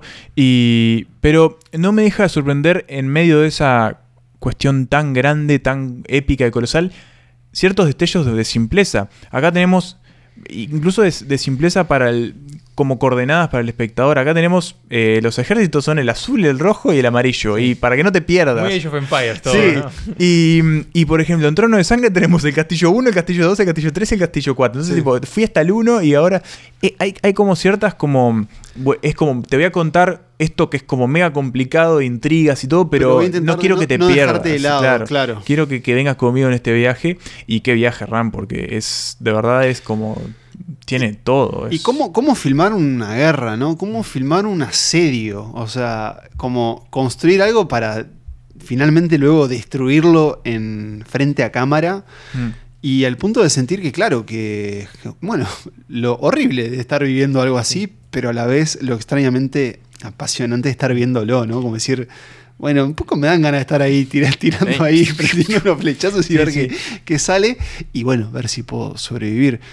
Dicho esto, también Ran tiene a mí momentos y sobre todo un guion que no hemos hablado mucho tal vez de, de ello hoy, como hay diálogos que son increíbles. eh, y acá tenemos, bueno, a, a este rey, rey loco, podríamos decir. Eh, para mí, escupiendo verdades muchas veces y siendo ignorados por, por- por sus hijos. Y tienen respecto. momentos de nuevo muy teatrales, Sí. también como Sí. incluso como en la, en la apariencia de los personajes y, y en sus acciones, pero que, que cuajan bien con lo que te está con lo que te está planteando en Ran, ¿no? Como que se mezclan bien con esas tomas más épicas o por ahí lo que uno asocia más como con la épica cinematográfica, con este como cinemascope, digámosle. Sí. Pero, pero que logra bien hacer esa, esa mezcla. Y otra cosa que, que me intriga mucho es como en el momento de su vida también en el que hace esta película, porque si decíamos que, que todavía le quedaban como esas películas ya más, más de, de fin de vida. 70 ya largo. tenía 75 años, ¿no? Y como plantearse también ante una película no solo de esta escala, sino también como esta cosa de, de una historia de un hombre anciano Mm. cuyos hijos Mm. le destrozan la herencia, Mm, ¿no? sí, sí. Entonces también me intriga como, Succession, ¿de qué lado claro. se paró, no? Y se lo Como- sacan de encima. Claro, él, como esta cosa de los jóvenes despachando a los viejos, ¿no? Que- que- que Ahora que lo decís es como, sí. es algo que, que- que aparece varias veces en el cine de Kurosawa, pero a medida que él se iba haciendo viejo, también me intriga saber Hay como de mensaje qué lado para- se paraba, ¿no? Como, Ahora, sí, sí, está. como, como ahí, como en esa. El, volviendo a eso, ¿no? Lo- lo- el- también de nuevo la fotografía. Siento que esta película es la más también eh, como amplia y creo que responde también a las maneras en las que filmaba Kurosawa, que muchas veces utilizaba como teleobjetivos para escenas que no necesariamente los necesitabas. Claro. Se ven como un poco lejanos a veces, ¿no? Pienso sobre todo en el comienzo, en la casa del jabalí, ese comienzo impresionante. eh, esas colinas ahí ver, súper verdes. eh, no sé, es para mí Ran es, es, es una obra maestra. Y es el como- cuarto puesto de Santas Listas, así que eso es todo lo que tienen que saber. Si querías obra maestra, mira, toma, acá está. 大人を引き取って速やかに陣を引き払えとある殿落ち着きなされあの山には綾部あの山には藤巻がこの国を狙っておる Hablábamos de obras maestras y ahora sí, señores, prepárense porque hemos llegado al podio de Santas Listas de Akira Kurosawa. Y debo adelantar que el tercer lugar me sorprende y creo que los va a sorprender a ustedes. Eh, ya algunos conocedores estarán avisorando qué se viene para los próximos dos puestos, pero por lo pronto en el tercero tenemos una sorpresa porque nos vamos, nos vamos un poco de... No nos vamos de, de Asia, podríamos decir, pero sí nos vamos tal vez de los terrenos más familiares del cine de Akira Kurosawa. Para una película que creo que también su historia de, de producción también es muy interesante. Sí. Pero empecemos primero por la ficción. ¿De qué estamos hablando, señores? Estamos hablando de Dersu Usala, una película que adoré. Así, le voy a Mm. decir, me, me pareció hermosísima. El cazador, El diría cazador también se, se puede encontrar con, con ese subtítulo. Y que, que básicamente es la historia de una amistad. Mm. Una historia también muy humanista, también muy, muy tierna. Y que, como decías vos, Pablo, tiene muchas particularidades dentro de la filmografía y de la vida de Kurosawa. Él, eh, bueno, hablábamos hace, hasta hace, hasta hace muy poco de, de- de como esa época de los 60, ¿no? Como esa época donde, bueno, él ya está consagrado a nivel internacional. La colaboración con, con Mifune fue todo un éxito. Y lo que termina sucediendo para, para Kurosawa, eh, en 1970 él estrena una película que se llama Dodescaden, que era una película que, que, bueno, que a él le entusiasmaba mucho, era uno de esos proyectos ¿no? de- de Personales. pas- personales y, y pasionales. Y la película se clava de pico, una película que fracasa por todos lados. Y Kurosawa entra en una, en una depresión muy grande. Además, él había estado cinco años sin hacer una película, estrena esa película, le va muy mal. Y llega al punto de, bueno, entrar en, en- en una crisis de depresión e intentar suicidarse. Finalmente, bueno, no, no lo, no lo hace y como forma de rescate, de alguna forma, se embarca en este proyecto, en Dersu Usala, que estrena otros cinco años después, en 1975, y que tiene una gran particularidad que es una coproducción entre Japón y la Unión Soviética. Es una es. película que se ambienta en, en ese país, en, en En la madre, la madre, Madre de Russia, Rusia. ¿no? Porque aparte estamos hablando de, de- de Rusia, no, no de la Unión Soviética, sino específicamente en lo que hoy Rusia es Rusia, en el este de Rusia, ¿no? Como esa zona que, que, de hecho está cerca de, de Japón. La taiga. Exacto, la taiga. Es una película que se habla en, en ruso, que, que está, que está hablada en ruso. Y es una película de- de- a nivel visual también creo que es de las más ambiciosas y de las más grandes, ¿no? Que se siente como esa monumentalidad de la naturaleza Sí, de esos y de lo espacios. esos salvaje, ¿no? Como esos bosques y esas tundras heladas. Mm. En, en toda esta película que decíamos que es la historia de una amistad entre Dersu Usala, que es un cazador de, de esa zona, ¿no? Como digámosle como una especie de nativo de, de esa área de, de Rusia, y de un explorador que llega, digamos, de la Rusia más europea a comienzos del, del siglo XX para explorar esa zona y que entabla un vínculo, esa expedición entabla un vínculo con este, con este cazador y que a lo largo de las décadas se van a ir cruzando en distintas situaciones y que va a haber también como estos juegos de, de opuestos, ¿no? Entre la ciudad y lo salvaje, llamémosle, Mm. como los intentos también de, de, bueno, de, de influirse mutuamente. Pero lo que hay en el medio, sobre todo, es una historia hermosísima de amistad y de, y de camaradería, que creo que se ejemplifica en esa gran secuencia que es la que ellos dos quedan Sí. atrapados en el medio de, de la, de la tundra. De la con- tundra. con Ese- una es genial esa tempestad que se viene y la única forma de sobrevivir Laburar, es, hacer como una carpita de pasto, que es, eh, es un momento que, que- que vale la pena verlo solo porque es Te, te llegó el corazón cual flechazo de trono de sangre, podríamos Sí, decir sí, así. así, tal cual. Directo. Es. eh, estoy muy contento que sea parte del podio, porque es una película hermosísima. eh, y es eso, es la película de dos almas, como. Todos los personajes de Kurosawa parecen ser un poco grises, ¿no? Tener como sus. sus mm, bueno, claroscuros. Acá, tanto Dersu como el, el ruso son dos tipos buenísimos. tipazos, Dos, sí. dos almas buenas que se Como encuentran que- y automáticamente saben que van a ser amigos para toda la Sí, vida Y querés acompañarlos. y viven momentos súper fuertes y sus reencuentros son extremadamente emotivos. O sea, cuando se reencuentran años después. Sí. eh, y, se- tiene momentos y hay muy, un- muy removedores también, ¿no? Sí. Como- en el tronco, que, que hay un tronco y, y Sí, se, va- sí. se abrazan. Ese momento es como, pa, esta película es hermosa. Y Y, y- y- y la escena inicial de la película, ¿no? Que la, la- la película está contada como en gran medida como un flashback. claro, sí. ¿no? Que después la pones en perspectiva y ya de una ya te, te das cuenta como por dónde va el final y, los pañuelos. y pa, te mata, te mata, pero al mismo tiempo lo, lo aprecias muchísimo, lo disfrutás muchísimo. Y el personaje de Dersu y es Ersu es- buenísimo. es súper entrañable y, y- Creo- y creo es como el- lo que no, no falla, ¿no? Como por Sí. ningún lado. Creo que, que considerando justamente lo, lo bajo que se encontraba Kurosawa a nivel Mm. personal, al punto de eh, manejar la muerte como, como su próximo destino, eh, hace que esta película se convierta casi como en un acto heroico también, ¿no? Porque, de nuevo, si resumimos toda su filmografía y siempre te vas a quedar como, bueno, unos grandes maestros, grandes directores, y acá tuvimos a un tipo que no podía hacer sus películas o las hacía y no funcionaban, y también me hizo pensar como en el... Tal vez el lado más oscuro de lo que imagino que puede ser la sociedad japonesa y, Y de la exigencia Sí, también, sí, ¿no? y Que claro. está muy presente. de la autoexigencia y de esa idea del fracaso y el de no poder convivir con ello. Y un tipo que ya había hecho Rashomon, que había hecho todas las películas, casi todas las películas de las claro. que ya hablamos, o sea, no era nadie que tenía que legitimarse, era alguien que Claro. estaba extremadamente legitimado. Digo, no, no- no sé, debe haber, debe haber historias muy... eh, ¿no? Quizás influyeron también otros factores. ¿no? Obvio, en sí, profundidad, sí, sí, claro, la película, sobre pero- la, la salud mental Claro. de Akira Kurosawa, pero, pero es interesante que salga con esta Mm. película después. Y me gustó, me gustaría agregarle el- el- ese subtítulo que, que, que le agregaste, Nico, no accidentalmente, pero digamos de llamarla como Dersu Usala, dos puntos, una historia, la, la historia de una amistad. O sea, me gustaría presentarla Y, así. y- y un dato extra, que hablamos de legitimación o no legitimación, Kurosawa había ya pasado por fe- cuánto festival Sí, había, ¿no? ya los había Este, y había...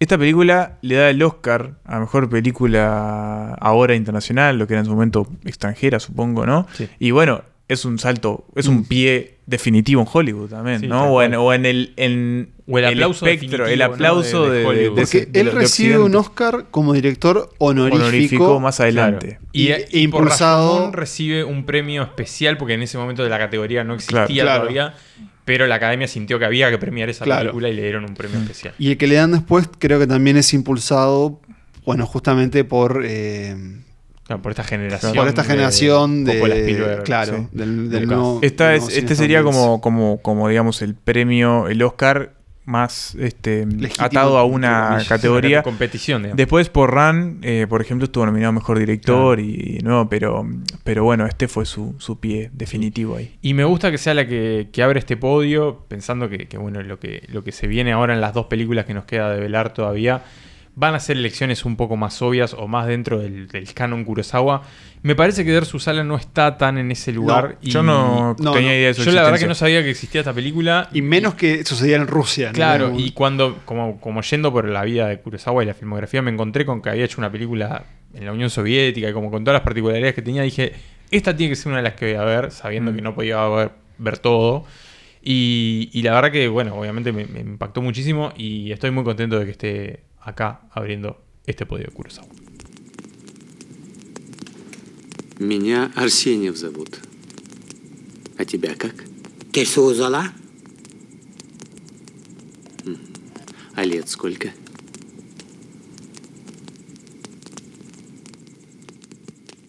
Llegamos al segundo puesto de esta lista de santas listas. Estamos llegando al final.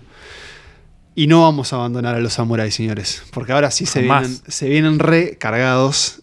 Y mm, debo decir que esta película, que ocupa el puesto número 2, que es La Fortaleza Escondida, del año 1958, creo que alcanza este segundo puesto porque no recuerdo los, los, digamos, los posicionamientos personales de cada uno, pero básicamente la Fortaleza Escondida sumó puntos, sumó muchos puntos y aquí llegó, digamos.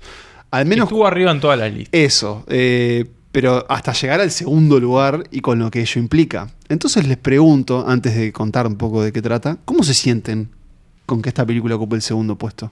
A mí me cae muy bien, porque es una gran película de aventuras. La disfruté del minuto 1 al minuto 1000, no sé cuánto dura. pero- Esto es clave porque yo quiero decir que justamente esta es una de las que yo recomendaría. Si no viste nunca una de Mm. Kurosawa, mírate La Fortaleza Escondida, porque te vas a encontrar con un gran entretenimiento. ¿Y con qué historia? Star Wars, pero en Japón me va- No, eh, bueno, en este caso estamos hablando de- del camino inverso, ¿no? Porque George Lucas lo ha reconocido muchas veces. Se la robó. Se la robó, exacto. eh, se robó la fortaleza escondida para hacer guita, para hacer guita, para el Bill Metal. y creó un imperio que, que- Ah. que, bueno, eh, Que haber puesto ¿verdad? Kurosawa Films tendría que Exacto, puesto. Kurosawa tendría que haber recibido hasta el día que se Sí. murió un sobrecito con plata por, por el favor que le hizo. No, bueno, estamos hablando de una película que se ambienta de nuevo en el Japón medieval y que tiene como protagonistas a, un- a un grupo bastante variopinto y pintoresco de, de personajes que obviamente a medida que yo, yo- yo les voy a ir planteando la, la sinopsis, llamémosle así, de la película, Los van a ir marcando. diciendo, "Ta, sí, qué ladri. Tu cara me suena. Exacto. Por un lado tenemos a, a dos, eh, a dos campesinos, ¿no? Que uno medio bajito, otro... Retacón, otro, otro más. retacón, otro alto y como más, Más flaquito. flaquito Sí, medio boludón, medio además. boludón. Eh, que bueno, que se pierden, ¿no? Básicamente escapando de una guerra, ¿eh? Guiño. Y terminan eh, encontrando a un veterano guerrero, Guiño, Mm. que vive solo en el medio de la nada, Guiño, y que tiene que proteger a una princesa, Guiño. Una princesa, además, bastante campechana, bastante de armas tomar y que no tiene ningún Iracunda. problema en ligarse a tortazos con las fuerzas del mal. Y de nombre Ley. Ah, no. Ah, no, no. eh, no, y que bueno, y que básicamente lo que tienen que hacer es enfrentarse a un malvado eh, líder guerrero de, marcado por cicatrices y que se viste de negro y que tiene un casco bastante llamativo La y que madre, bueno que básicamente los quiere capturar eh, para retener a esta princesa y hacerse con, con su poder que es básicamente las tierras que ella debería heredar de su familia. No podemos criticar. O sea, podemos criticar a George Lucas por lo que hizo. Nos reímos con él, ¿no? Nos De- reímos con él porque además. él- Porque además queremos mucho Star Wars. Sí. Sí, y además Lucas siempre fue muy explícito en lo que tomó eh, de, de la fortaleza escondida para Star Wars. Después la disimuló un poco. la disimuló un poco, pero también sabemos que después, bueno, dedicó parte de su éxito a, eh, a que Kurosawa siguiera haciendo películas. Así que creo que le Sí, podemos sí, hacer sí, sí. esa salvedad.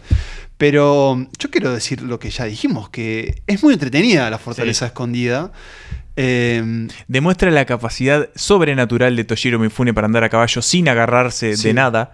Bueno, eso es algo que creo que no. si bien hablamos de las escenas de, de acción y demás, y bueno, de- de- del, gran, del gran rango actoral de, de Mifune, también lo considero como uno de, de- de esas, de esa idea de la estrella de acción que hace sus propias. Sí. Sus propias este, sus propias stunts. Sí, sus Tom Cruise, ¿quién? Acrobacias, claro. Mifune daba para adelante para todo. Sí, Eh, y este dato lo voy a tirar sin chequear.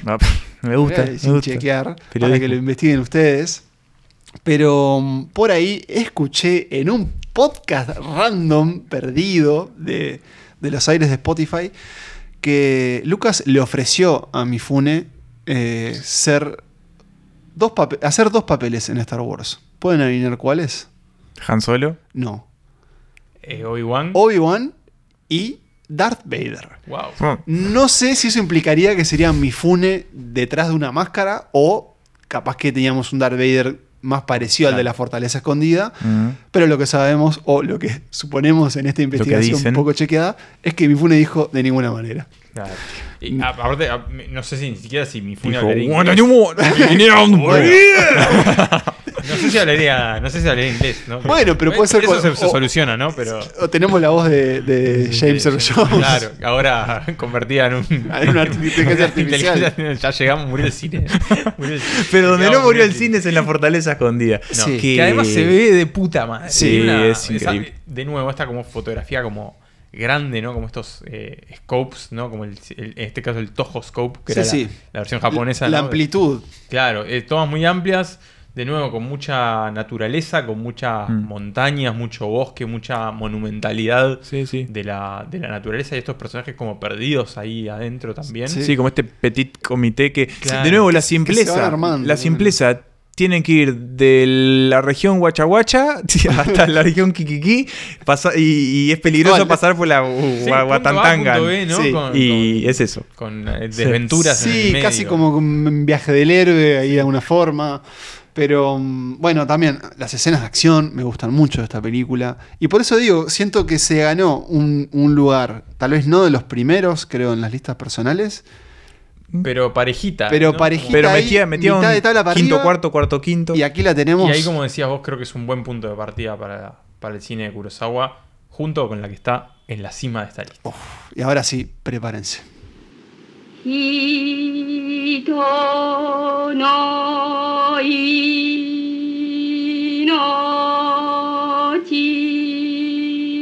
は No hay mucho misterio si más o menos tienen idea de eh, las películas eh, que forman parte de la filmografía de Kurosawa, pero además las películas que forman parte dentro de esas 10, dijimos, eh, que son el canon de- del cine eh, mundial, que de alguna forma eh, se enmarcan dentro de las que llamamos las mejores, y no podía estar en otro lugar.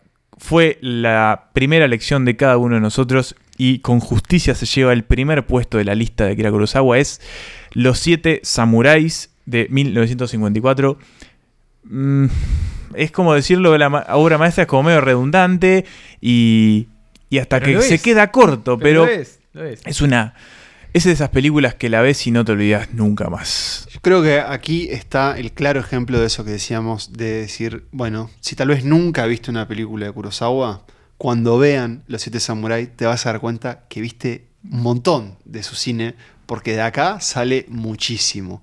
¿De qué va esta película? ¿Quiénes son estos Siete Samuráis? Bueno, son eh, siete Ronin, hoy hablamos de este término, ¿no? Estos samuráis casi que vagabundos, ¿no? Que Mm. andan por, por ahí sin, sin estar sometidos al servicio de, de un maestro en particular, de un señor feudal en particular, que son contratados por un pueblo que está desesperado y que no tiene salvación al asedio de unos bandidos, de un grupo de, de bandidos que, Que los se- aterrorizan. Que los aterrorizan, que los atacan y que sobre todo les roban sus cosechas. En oleadas, ¿no? En oleadas, exacto. Y, No se puede vivir más así. Exacto, y bueno, y desesperados ante la amenaza de- del hambre y del miedo, Piden que vuelvan las botas, digo, Digo, salen a buscar... salen eh, a buscar katanas y salen a buscar a estos guerreros que de a uno van cayendo y van siendo reclutados por, por un veterano samurái que lo interpreta Takashi Shimura, que así como Toshiro Mifune Sí, es sí. una presencia recurrente en el cine de Kurosawa, Shimura también lo es. Sí. Y que aquí interpreta a Kanbei, que es este samurái eh, que bueno, que Avesado. avesado, de, de larga trayectoria y que no tiene problema en ensuciarse las manos Eh. Un y capo. hacer lo que hay que hacer. Un capo. Y muy canchero. Muy canchero. Muy relajado. Muy decir. ¿qué, te- qué necesitas que salve a este pueblo? Y un Bueno, líder nato. Eso. Y un que líder nato. un cuadrazo para enfrentarse a estos 40, 50 bandidos, ayudados obviamente por los, por los habitantes del pueblo que van a encontrar en estos samuráis a los encargados de, de animarlos y de convertirlos en mejores personas. Porque eso también es un poco el- el- lo que está detrás de esta gran batalla, ¿no? Como esta cuestión que hablábamos hoy de, del humanismo y de esta cuestión de, de tratar de ir a, a ser un poco mejores. Acá tenemos varias de las cosas que creo destacamos que nos gustan del cine de Kurosawa. Y voy a nombrar algunas que a mí personalmente me gustan. Primero, es la figura del Ronin. La Mm. idea del samurái que quedó vagando por estas tierras como tras haber perdido su propósito y que de alguna forma se las tiene que ingeniar y casi siempre desde un lugar medio que de pobreza, onda. Mirá, no puedo, no puedo ayudarte, no sé hacer mucha cosa, pero te puedo Sí, cortar leña. eso, no, sí, es como un freelancer que anda de la vuelta, que lo contratás para. Puedo decir que los freelancers somos Ronin Es un poco Ronin, ¿no? Por otro lado, me gusta mucho eh, las dinámicas o, o narrativas de la formación del Sí, equipo, ¿no? Del buenísimo. reclutamiento. Toda De- la, toda la etapa de reclutamiento es increíble. no lo dijimos, esta película es larga. En Sí, el tres sentido horas y media. que dura tres horas y Es media. la más larga de las que hemos hablado hoy. Y yo debo confesar que la vi en fracciones. Uh, la puta madre. No muchas igual. No. Dos fracciones y, un, y un po- y un- y una pausa más. No, No, estás, estás habilitado. La- ya lo dijimos, la vida moderna atenta contra el la visualización correcta mi de Kurosawa. cronograma, confieso que no me quedó tan ajustado como para verla en, en tres horas y ya hablaremos de, de ello. Pero no, eso no hizo que no llegara a este primer puesto. Y esa, esa primera parte de la película, en donde vamos conociendo a uno por uno de esos samuráis, para mí es como altamente disfrutable. Si eran 14 samuráis, yo iba a, iba a seguir Pero además, conociendo claro, tipo que casting de hecho, hay samuráis que dicen, ¿sabes qué? No, no me pinta unirme a Claro. ustedes. Y está todo, está de más esa parte. Pero porque además no solo conocemos esos personajes individualmente, sino que empieza explotarse esa dinámica de grupo, de quiénes son estos, bueno, nuestros héroes ante Sí, que todos- van a enfrentar a estos maleantes. todos están definidos, todos van desarrollando como su propia personalidad a lo largo de, de- de- de- Pero de de- forma de la también muy preparación. sencilla, ¿no? Sí. Muy sencilla y sin como forzar nada de eso, ¿no? O sea, enseguida entendemos quién es el líder, enseguida entendemos cuáles son como sus manos derechas. Sí. Sabemos la historia detrás del. de- conocemos la historia detrás de- del samurái que interpreta Toshiro Mifune, que es como el más rebelde, uno que queda medio perdido, que medio que no lo con ellos, pero al final lo adoptan. Eh, pasa que es bueno. Es bueno y entendemos un poco más la historia. También a partir de él comprendemos el lugar que tenían los samuráis en esa época y también en el impacto que causan esos samuráis en el pueblo. Para mí esa dinámica es buenísima también. El momento en el que los samuráis llegan y ellos como grupo que los viene a defender, igual causan como un poco de, de rechazo en el Y pueblo. es que ya no son, no eran la figura que imagino. Eran medias oscuras también la fi- la- los es que es un tipo que haga una espada, Sí, medio sí. que, Que Que aparte estamos hablando de una, de época en la que no todo el mundo está armado, Claro, sino que claro. las armas también como caen en, No, en cierta sí. gente y también esa gente es muy peligrosa porque ellos tienen armas y vos no. Y que lo contratás vos, pero también capaz lo contratás vos y, y- Y yo- y le pedís lo contrario que le pedías Claro. vos. Entonces es como. eh, esa, esa dinámica es muy, muy interesante. Y después el final, porque esta película, si hablábamos de, de partes diferenciadas, tenemos obviamente ese reclutamiento, toda la escena de entrenamiento, que esto lo hemos visto mil veces, ¿no? Con estos foráneos que llegan al pueblo y entrenan Sí. al pueblo para defenderse. Claro, porque hay que. Y hay la que- defensa. Claro, hay que ajustar, digamos. Este, hay que prepararse para la tormenta. Mm. Y la tormenta es. el asedio final de los, de los, de, de los bandidos que de nuevo llegan oleadas, se van como resistiendo a poco, eh, pero alcanza momentos muy épicos Sí. esta Esto película. es un blockbuster, ¿no? Mm. Con todas las letras, incluso como en el momento en que sale la película también lo es. Y, es un éxito, imagino. Es un ¿no? éxito y como decíamos hoy también, eh, marca mucho esos puentes ¿no? de Kurosawa con Occidente. Porque esta es una película que muy poco tiempo después se hizo como Los Sí. Siete Magníficos, ¿no? Como un Mm. remake eh, llevado al mundo del western. Que ha aparecido, el- la, la trama básica de Los Siete Samurai apareció desde Mandalorian hasta Sí. la, la- la serie película que se imaginen tuvo alguna referencia en algún momento a, a los Siete Samurai. Una- Hasta en las películas de robos, ¿no? La gran estafa tiene como una cosa también de Sí, esto del sí, reclutamiento. totalmente. así, ¿no? Y de que cada uno cumple un rol determinado, está eh, eso, ¿no? no, El con líder. el- pinceladas ya pintás a cada personaje, entonces eso también es como una influencia muy grande. Una frase que leí que me gustó mucho. eh, decían que con esta película Kurosawa demostró que un western no tiene por qué tener de lo west, digamos, Sí. ¿no? En este caso nos fuimos al este. Y me parece que lo resume así como de- de sobremanera. Sí, decíamos que la fortaleza escondida es una gran introducción, pero ahora, si quieren el plato principal... Sí, si es querés acá. arrancar con la milanesa con fritas Claro. eh, no, te napolitana. llenes, no te llenes a pan. No, claro. no comas pan, no comas pan. Tenés Eh, tres horas y media de... eh, de buena cosa, de ¿no? buena cosa. Y creo que... que no esas empezadas, además. ¿eh? So- No. O sea, a ver, obviamente son tres horas y medias de película. Claro. Pero no decís, uy, la puta madre esta película. no, cuando. Lo, lo gozás de Eh, principio a fin. Porque eso, cada parte está bien diferenciada y tiene su propio encanto. Y, Y te va llevando de la mano, ¿no? También. ¿Cuál es, su, cuál es su, su samurái favorito de los siete? ¿Lo pensaron? No, no lo pensé. Yo estoy entre, bueno, voy a, medio obvio, el, el personaje de Mifune también es uno de los que tiene más desarrollo. Bueno, sí. es el que más desarrolla, Sí. claro. Pero también me cae muy bien como el, el- el estoico, digamos. Sí, que el, no come- el, el- no duro. de ninguna, claro. Sí, sí, sí, el que, el que le dice, che, está complicada, viene Bueno, comida nada, deja que voy, voy yo, yo, solo. voy yo. Vuelve y le cortó la cabeza a 45 bandidos. Sí, ese me cae, me cae muy bien también. Los Siete Samurai también creo que es un gran ejemplo, por ejemplo, de montaje. Me gusta mucho Mm. cómo, cómo está editada la, la- la película. Y cómo también Kurosawa no, no es que solo se concentra en, en esos personajes que son los samuráis, como todo lo colorido que tienen, sino que también te da el tiempo de conocer al pueblo y de entender Mm. por qué es importante salvar a estos eh, aldeanos, ¿no? Como de empatizar por ahí. Que algunos no, no dan muchas ganas de empatizar No, con ellos. Pero es el rol para los que Sí. los, los contrataron, digamos. Dato de todas las películas medievales de Kurosawa. A ver.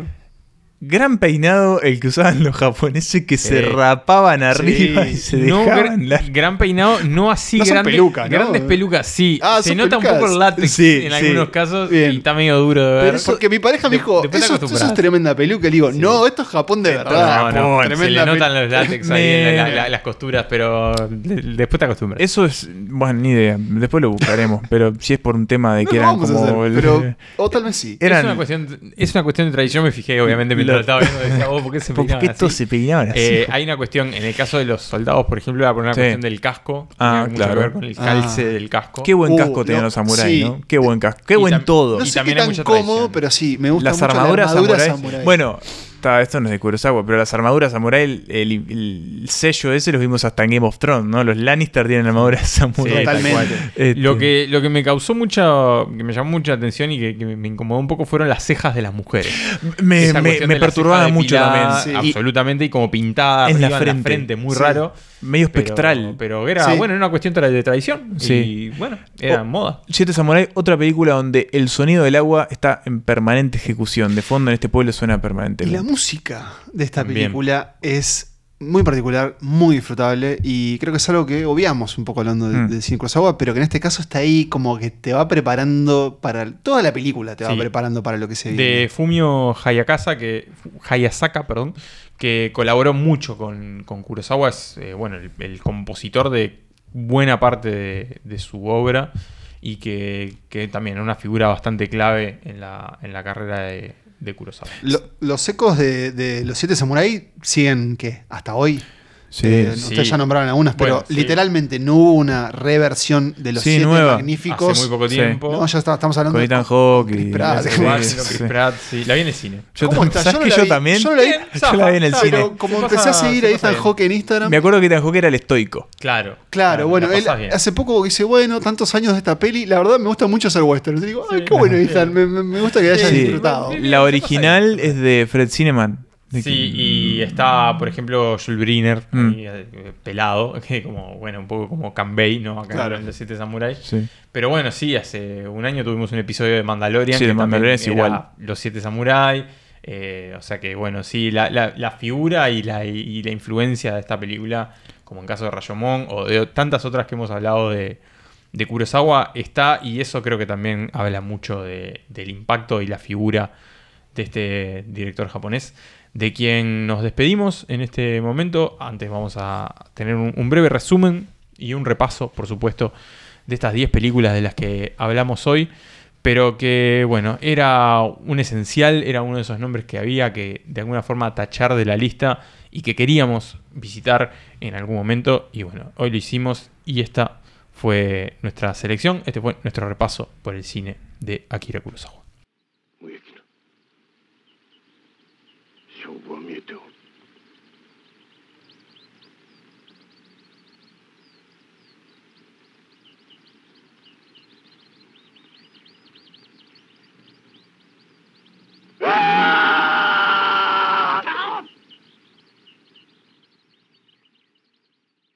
Hacía mucho tiempo que no hacíamos una lista, un ranking tan eh, extenso. De hecho, me parece que nos habían reclamado Sí, creo Una que sí. Es un formato que, que Nos bueno. dijeron veces- también de vivo, nos dijeron. Sí, puede ser, puede ser. No es tan fácil, pero ¿saben qué? Aquí les trajimos las 10 películas de Akira Kurosawa según Santas Listas, que se las voy a repetir en orden, de las cuales las recorrimos, y ustedes muchachos me ayudarán cuando no pueda nombrar alguna. Empezamos en el puesto número 10 con Kagemuya, o La Sombra del Guerrero. Luego vino Barba Roja, la última película entre Kurosawa y Toshiro Mifune.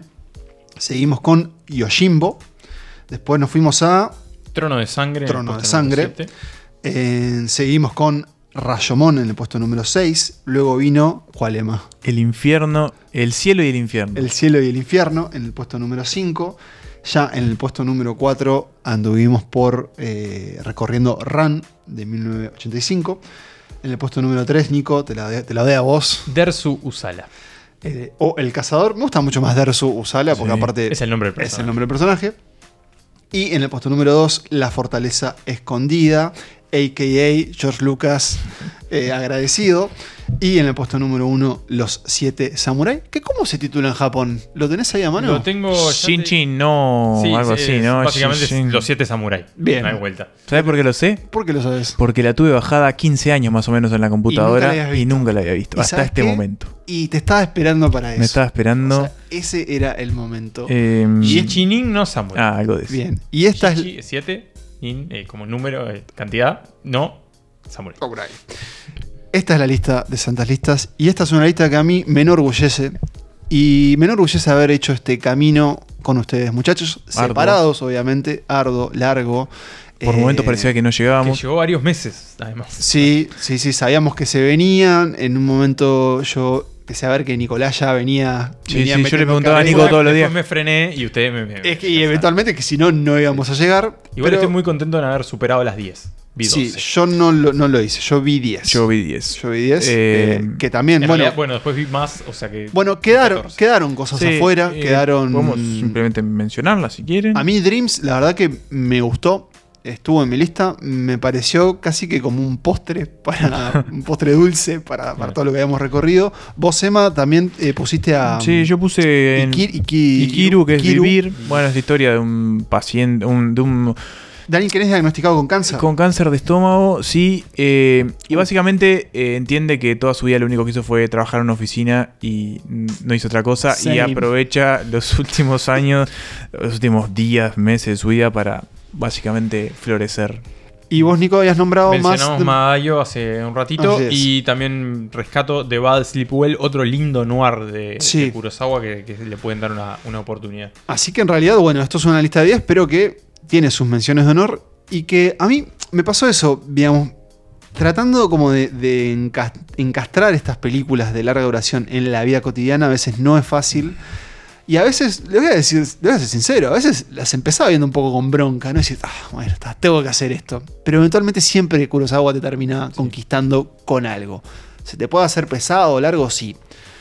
Pero creo que también genera como una desconstrucción en, en lo que es la narrativa, vamos a decir, hollywoodense o, a la- occidental a la que estamos más O le acostumbrados. encontrás conexiones, pero al mismo tiempo te das cuenta que viene de otro lado. Sí. Y, y también creo que bueno, tiene esa cuestión de, de la admiración que te genera, ¿no? También Mm. como lo que fue logrando y lo que fue haciendo con sus Mm. películas a medida que fue pasando el tiempo. En mi caso, además, tuve la particularidad de que casi todo el, el viaje, digamos, por la filmografía de Kurosawa Ah, fue sí. cronológico. Ah, muy no exactamente, eso. en realidad empecé un poco desordenado. Después dije, no, voy a hacerlo acomodaste. cronológico. Yo pensé, pensé hacerlo así, pero mm, terminé creo que optando por un camino más parecido al de Manuel, que era según las duraciones. sí. Pero verlo así, cronológico fui siempre es muy cronológico, interesante. Al final me desdibujé, obviamente también por cuestiones de, de tiempo y las duraciones de las películas. Pero traté como de ir llevando esa progresión y viendo un poco también cómo iba cambiando él Mm. y su cine y cómo iba, bueno, eh, pasando estas distintas etapas. Porque también es un poco el reflejo del viaje de, de la vida del director, ¿no? Me hubiera gustado terminar con, con Madayo, que, que bueno, que fue su última película. No sucedió, fue una de las últimas igual que vi. Pero, pero teniendo como presente ese final y después haber visto Ram, por ejemplo, fue también otra de las Claro. últimas, fue como Mm. un lindo cierre, un lindo doble programa de, de despedida de, de, de Kurosawa. A mí lo que más me parece eh, que estuvo bueno de este episodio fue que lo preparamos con tanto tiempo que muchas de estas películas tuvieron cierta decantación temporal también. Yo los siete Samurai fue una de las primeras que vi. Siento que Sí. dejé, eh, o sea, que no salí corriendo a decir lo primero que se me cruzaba por la cabeza en ese momento, sino que la película, obviamente hay gente que la vio hace 20 años después de hablar, pero nosotros que este año fue el año de Kurosawa para los tres, Sí, eh, haber, Descubrirlo. haber espaciado la grabación entre esas primeras visualizaciones creo que estuvo, estuvo bueno y fue una grata experiencia. Y otra cosa, está bueno bajar la pelota de los ritmos también al Sí, porque estamos... Eso, eh, eso. Estamos No podemos escaparle a la rosca contemporánea y bueno, se complica a veces Sí. eh, sentarse a ver algo largo de- con otro, este, digamos, Sí, pero no- tempo. claro, no pero solo lo está bueno largo, romper, claro. que, que eso nos rompa un poco y nos haga... Y además, eh, o sea, con Kurosawa atravesamos más de una década de cine. Entonces también Sí, lo que decíamos hoy, medio siglo de claro, cine, ¿no? cómo, cómo él fue cambiando eso. Y yo al menos creo que aprecio mucho la manufactura que hay detrás de esta película. Porque voy a, voy a, voy a pecar en territorios medio Harry italianos, ¿no? En el sentido de decir, estas películas se sienten como, películas. como películas. ¿Entienden lo que digo? O It's sea, like movies, como que movie. sentís... Like eh, you go to the movies to see a Muy movie. bien. Sentís, o sea, como que me imaginaba los rodajes, lo- o sea, de- Sí, como lo demandante también. lo demandante. Debe haber testimonios que decir este tipo era un tirano, ni que hablar. Eh, ¿No? Hashtag Kurosawa cancelado. Sí, sí. Bueno, eso, que le decían el emperador, ¿no? Pero no se lo decían como de, Claro. qué capo, se lo decían como dictador, ¿no? Sí, También. sí. Pero lo cierto es que, es que antes de este episodio creo que sentía que había visto muchas fotografías de Kurosawa, siempre ahí, lentes negros, canchereando, cosas, y no sus películas. Y ahora, gracias a Santas Listas y a ustedes, eh, puedo decir que sí, que ya he visto sus Santas listas, Y que la me mejor queda- escuela de cine Sí. desde 2017. Esperemos eh, que de también lo sea para ustedes del otro lado. Y me quedan por ver de Kurosawa. Mm.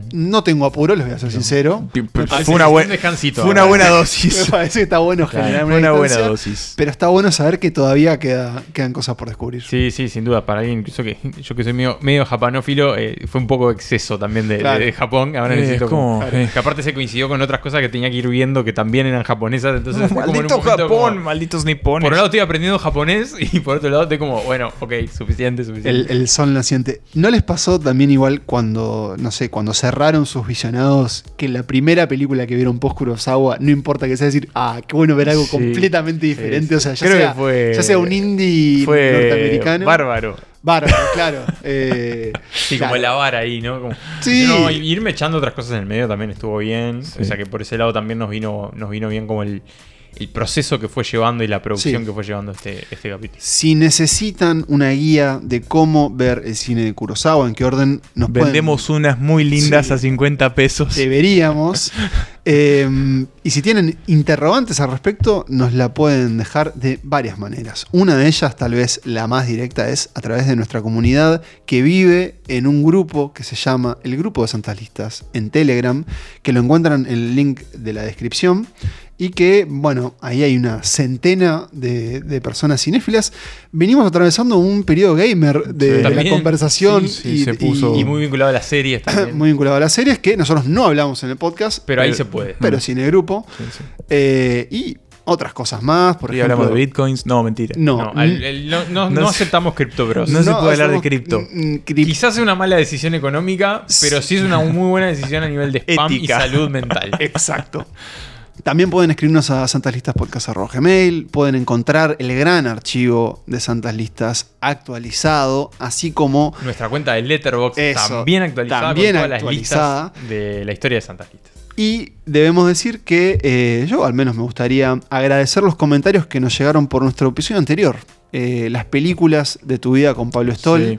Que la verdad que siento que muchos de ustedes, eh, oyentes, se coparon viendo las películas que Pablo nos trajo. Y, y que bueno, debo decir que fue un episodio muy disfrutable, como este también y como todos Por los que siguen. Como todos, un- incluso seis meses, cinco películas. Exacto. Y un abrazo a Pablo también, de nuevo. Gracias por habernos acompañado en el episodio pasado. Lo tenemos acá, viene todos los, Claro, los claro, por venir siempre, Pablo. Trato, Eh, trato. Recuerden también que nos pueden seguir en- ahora. En, Instagram, arroba santaslistas, y que pueden colaborar Eso. Santas Listas. Si disfrutaron de esto, Eso es lo más importante. Sí. Incluso. Y van a encontrar en la descripción de este episodio también, y así como en todas nuestras plataformas, el enlace a Mercado Pago, donde, bueno, si sienten la urgencia, la necesidad y el placer de colaborar con nosotros, estaremos más que agradecidos, igual tranquilos.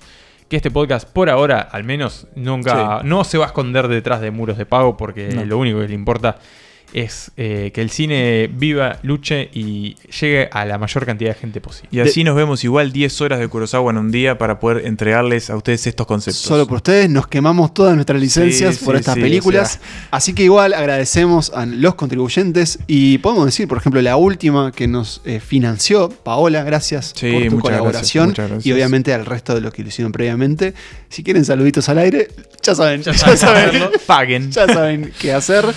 Eh, ¿Qué se viene en el octubre de Santa Ah, Listas? se viene ese Bueno. episodio clásico, clásico, a fines de octubre. Fines de octubre. Ah, ese episodio que... Se viene el episodio de terror. Exacto. La un- casita de. Halloween de Sí, Santas Ya es un clásico. Si no me equivoco, el Creo que cuarto, cuarto, sí. o- cuarto o quinto. No, cuarto consecutivo de octubre, quinto de terror. Exacto. De Hemos terror. hecho otros episodios de terror. Porque hubo uno, que, uno que lo hicimos tipo en mayo porque no Sí, se sí. pintó.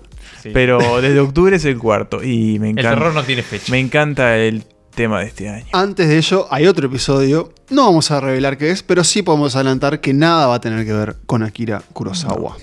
Van a ser menos películas, van a durar menos. Ya verán. Grandes películas de menos de una hora. ya verán. Grandes mediometrajes. Los cortometrajes. Las favoritos. tres películas de menos de una hora y media que puedes encontrar en Netflix. Exacto.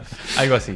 Y que son fenómenos. Y que son fenómenos en- las en- son plataformas. virales. Sí, sí, Exacto. pero que todavía no se estrenaron. Exacto. Em, ¿Cómo se dice adiós en japonés? Sayonara. Sayonara, Sayonara. debo decir yo, Pablo Estarico. Y mientras miro a Manuel, si quisiera él despedirse, o tal vez quiere quedarse en esto que es el episodio de Santas Listas Me más fresco. ahora. gustaría quedarme para siempre, pero tengo responsabilidades con el cine. Así que, sayonara. Nos vemos en el próximo episodio. Hoy no lo voy a decir en japonés. Ah, Porque no lo que- sé. Ah, pero sí voy a decir la frase de siempre que es el lema de este podcast y uno de los motores de nuestras vidas. Que viva el cine.